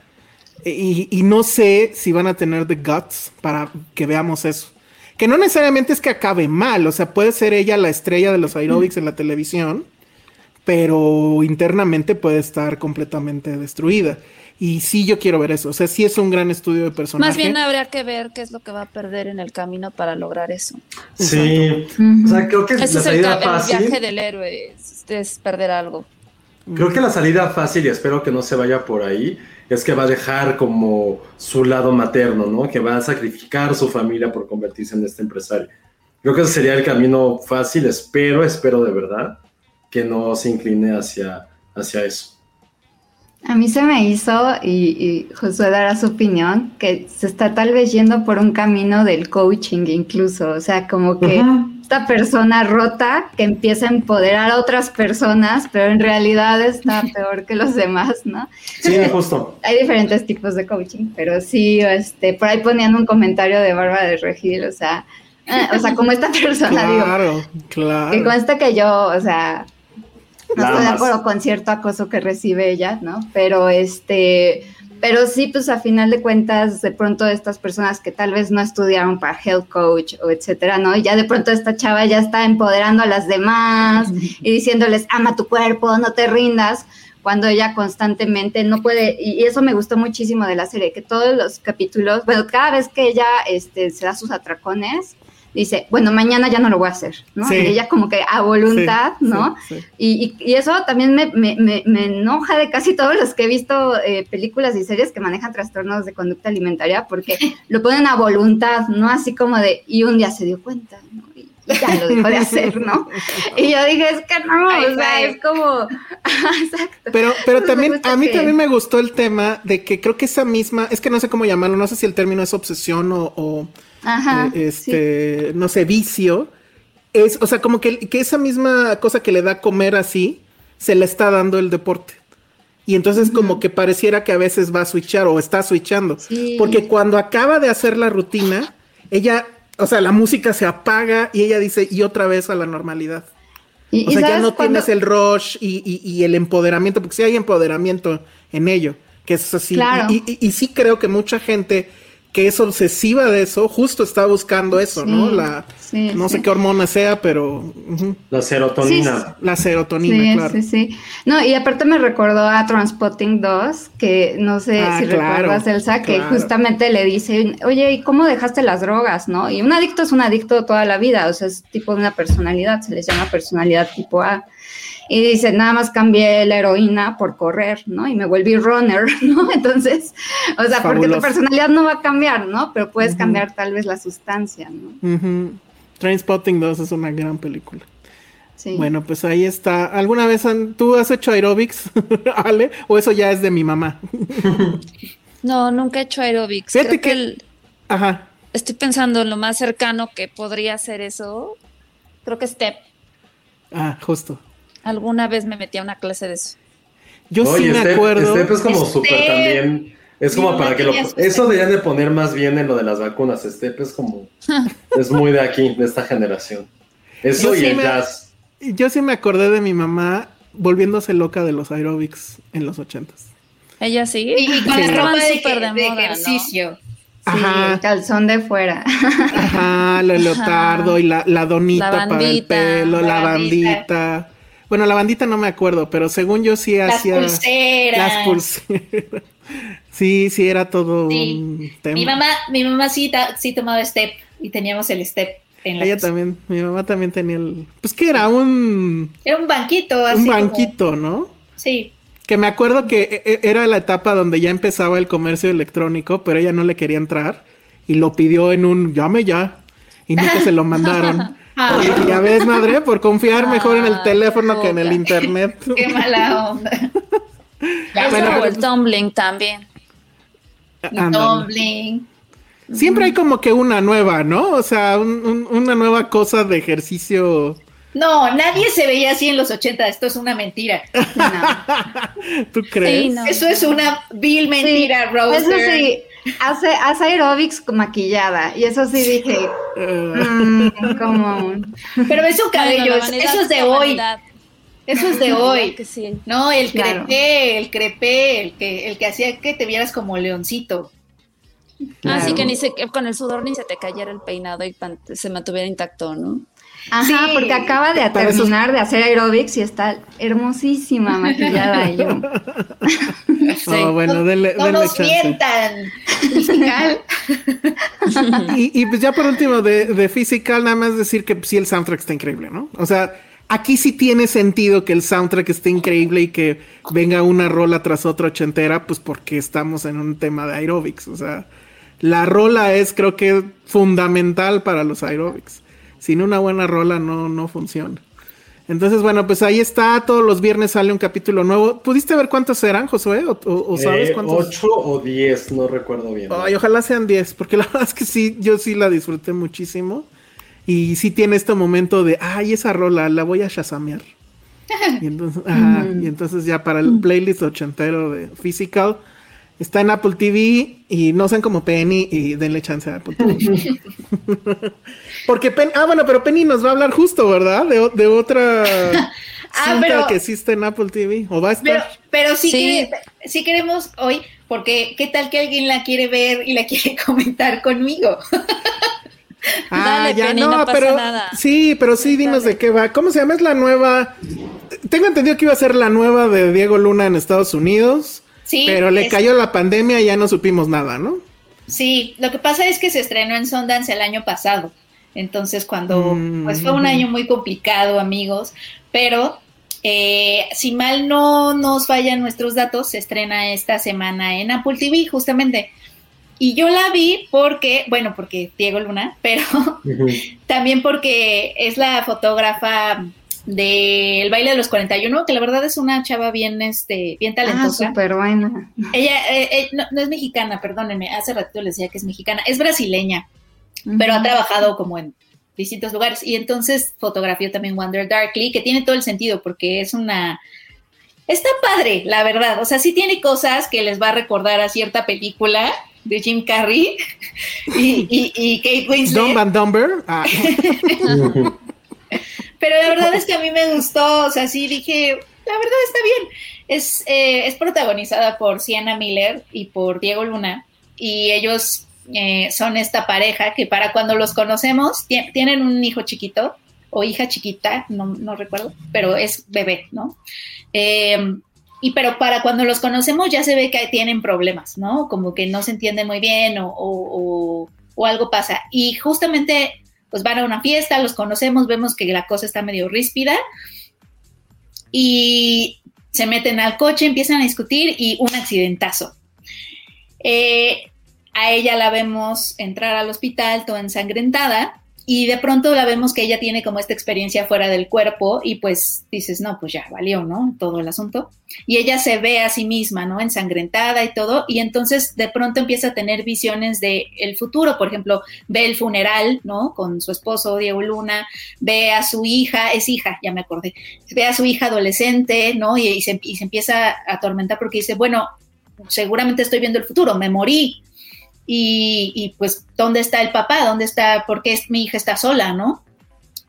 Pero de pronto la, la, película llega otra vez a la realidad y la vemos en su casa. Entonces toda la película es un poco, no sabemos si ella pues realmente está muerta o no. Ella está convencida de que está muerta.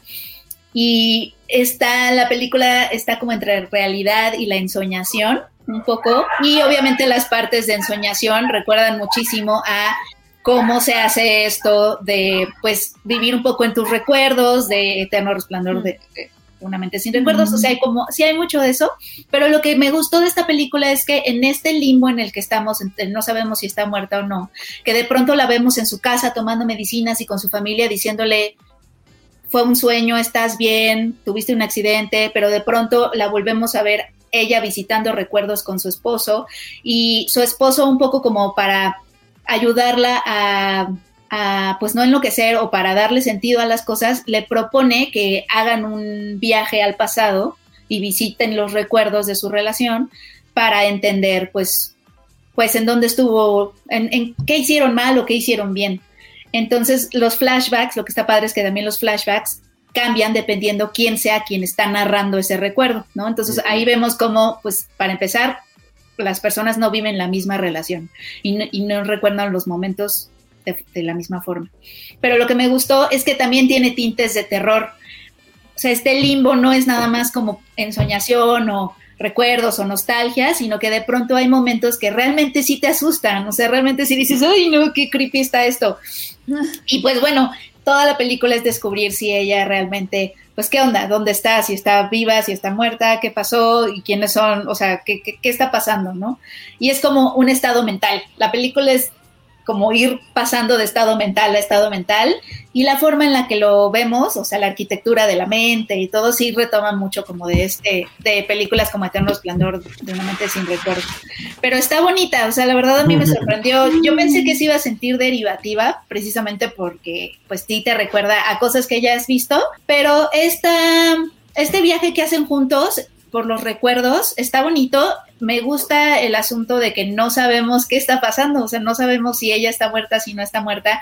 ¿Qué está y, pasando? ¿Qué está pasando? Y al final, al final, pues hay muchísimo del duelo y de trauma y de y de cosas reprimidas, o sea, como que sí explora todo eso y esos estados mentales de parálisis o estados de parálisis después de que te pasa algo fuerte, este, de estados de negación, por ejemplo, y me pareció como muy bonita. Sí está padre, sí, sí, sí la vería. Si fuera se estrena, se, se no, estrena, ya me la vendiste. Se estrena este fin de semana en Apple TV, ¿no? ¿También? Sí. Okay. Sí está padre. Y la fotografía sí está padre también. O sea, esta chava es, Carolina. Está dirigida, está dirigida sí. por una chica que se llama Tara Mill, que ahí sí, sí pues híjole, les voy a dar su filmografía. Batwoman. Antes, yo ya me tengo que ir, entonces me voy a despedir, no, perdón. No, ¿Ya ves? Pero les mando, muchas gracias por invitarme y dejarme no, hablar de Physical por... y también integrarme en las otras, aunque no pude aportar mucho a Fast and the Furious, pero por ahí vamos a hacer tal vez en serie ve algo de Fast and the Furious. Ah, muy bien. Entonces, si no implica que Saludos. salgan en un coche, no lo veré. Qué es bonita. buena idea. Bonito verte. Sí, no, no, no, Chao. Entonces, filmografía de Tara Mill, que es este directora de, de, esta cinta de Diego Luna. Pues es pura tele, o sea, hizo Batwoman, hizo Arrow, sí, hizo o sea, sí, este, sí se siente como su primera Hawaii 5-0. Casi, casi. O sea, sí. Pero sí Entonces, está bonita, estuvo en Sundance. Se llama Wonder Darkly, porque Wonder hay Darkly. personas que. No sé si vaya a tener título en español. Es que justo hoy me enteré que podía estrenarse en Apple TV esta semana, porque uh -huh. venía en mi como plataforma Coming Soon, 20, uh -huh. junio 25. Pero si no se estrena, pues seguro se estrenará por estos meses o estas semanas. Entonces, ahí para cuando la vean, que le den un uh -huh. chance. Perfecto. Entonces, bueno, ¿cómo? A ver si lo repito, el Wonder Darkly, ahí está. Muy bien. ¿Y qué, Diego Luna, bien o qué? Sí, la verdad sí, o sea, sabemos que él tiene como, como un rango muy específico, ¿no? O sea, lo sabemos, yo, lo, yo, pues la verdad soy muy fan de él, pero sí, sí sé que tiene como su rango muy específico y lo hace bastante bien, o sea, es esta, pues es esta pareja imperfecta, como todos, ¿no? Y hay un giro bien fuerte por ahí en la película que tiene que ver con él. Entonces, lo hace bien, está padre. Perfecto, muy bien. Bueno, pues entonces ahí está. Sí la veré. Sí la verás. Ale. Muy bien. Bueno, pues entonces creo que es todo. O no sé si tengan. Ah, no es cierto. Te voy a, te voy a balconear, Josué. Josué vio el documental de las chivas. ¿Por qué hiciste eso? Explícanos. ¿Eres fan de las chivas? No, por Dios, nunca. Él, él que ha dicho cosas horribles del fútbol mexicano. Ay, sí, cosas horribles. y resulta que sí lo vio. ¿Por qué lo viste, Josué? Dime, para- dime que fue por chamba. No, pues fue para ustedes, o sea, para nuestra audiencia, para Ah, nuestro so. público. Por si la, por El si la- sacrificio. Sí, no, sí está. Porque hay mucha gente pambolera que nos escucha, seguro. Sí, no, por si alguien lo, lo había visto, por si alguien lo quería ver, no lo hagan, por si lo quieran recomendar a sus papás tampoco. No, está muy, eh, está muy X, la verdad, son como entrevistas a los jugadores, eh, como en la temporada, qué es lo que está pasando, cómo se siente, como humanizar a los jugadores, que está bien, pero la ¿Cómo verdad se, no. cómo se llama? ¿Rebaño sagrado o algo? Rebaño sagrado, creo que se llama Claro. así la serie, pero no es nada fundamental, no es nada trascendental, ni los ni les va a cambiar su vida. Entonces, sí lo vi, pensé que iba a ser un poco más interesante, pero la verdad, pues no, no, digo, eran como esos jugadores que a lo mejor yo porque ni los conozco, me fueron completamente indiferentes y tampoco es que el documental se encargara de poder hacer interesantes como son sus antecedentes para, para conocerlos mejor. Entonces, ah, no, no, no lo vean, la verdad sí. ¿Cuál, sí cuál es el.? No, no tiene un momento así. Este límite del equipo donde ya estuvieron a punto de caer y se Como levantaron todos, heroicamente, sí. Obvio. Ah. Sí, un- poquito, pero es porque uno que se, uno que estaba en el doping y cómo es posible que este super equipo le esté yendo tan mal. Ah, ma- o sea, drama innecesario y drama completamente barato. ¿Sale lo de Vergara? De que se muere, pues al primer capítulo, porque el que se queda Ah. es su hijo, pero, pero la Ah, verdad, no insisto, o sea, ni siquiera es algo que solo tienes que ser demasiado fan de Chivas para que te interese.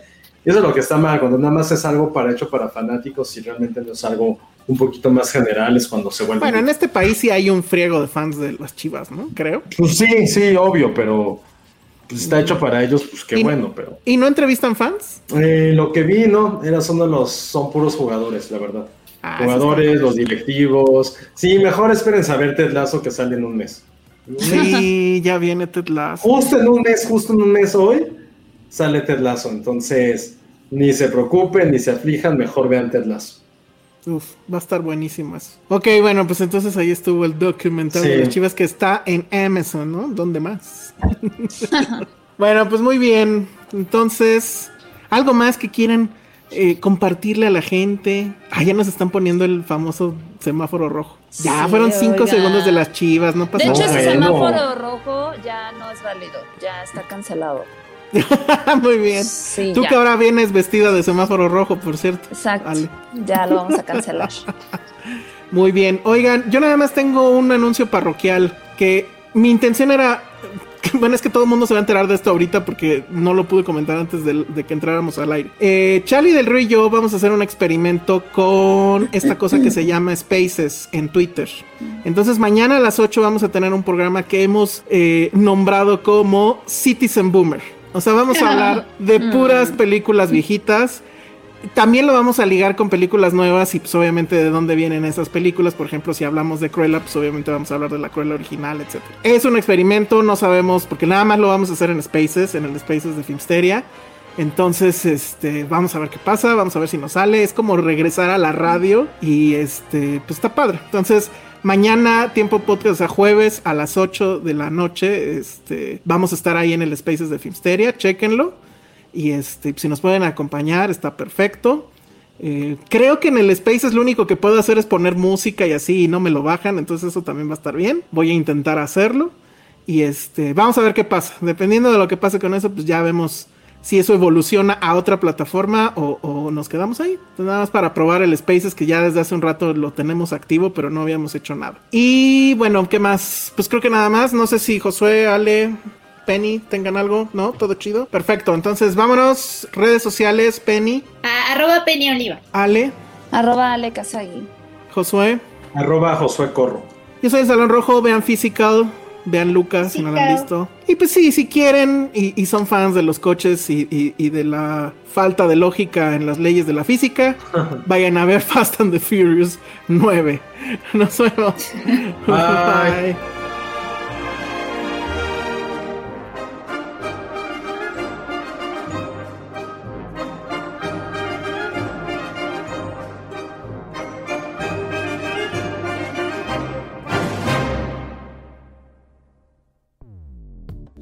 Dixo presentó Filmsteria con Penny Oliva, Alejandro Alemán y Josué Corro.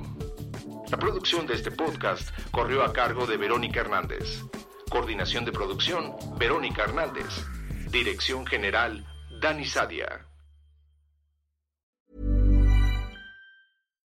If you're looking for plump lips that last, you need to know about Juvederm lip fillers. With Juvederm Volbella XC and Juvederm Ultra XC, your lip look, whether it's subtle or bold, can last up to one full year with optimal treatment and no additional maintenance. Find a licensed specialist and see if it's right for you at juvederm.com today. That's J U V E D E R M.com. Add fullness to lips in adults over 21 with Juvederm Volbella XC or Juvederm Ultra XC. Do not use if you have severe allergies or a history of severe allergic reactions, or if you're allergic to lidocaine or the proteins used in Juvederm. Tell your doctor if you have a history of scarring or taking medicines that decrease the body's immune response or that can prolong bleeding. Common side effects include injection site redness, swelling, pain, tenderness, firmness, lumps, bumps, bruising, discoloration, or itching. As with all fillers, there's a rare risk of unintentional injection into a blood vessel, which can cause vision abnormalities, blindness, stroke, temporary scabs, or scarring. For full important safety information, visit juvederm.com.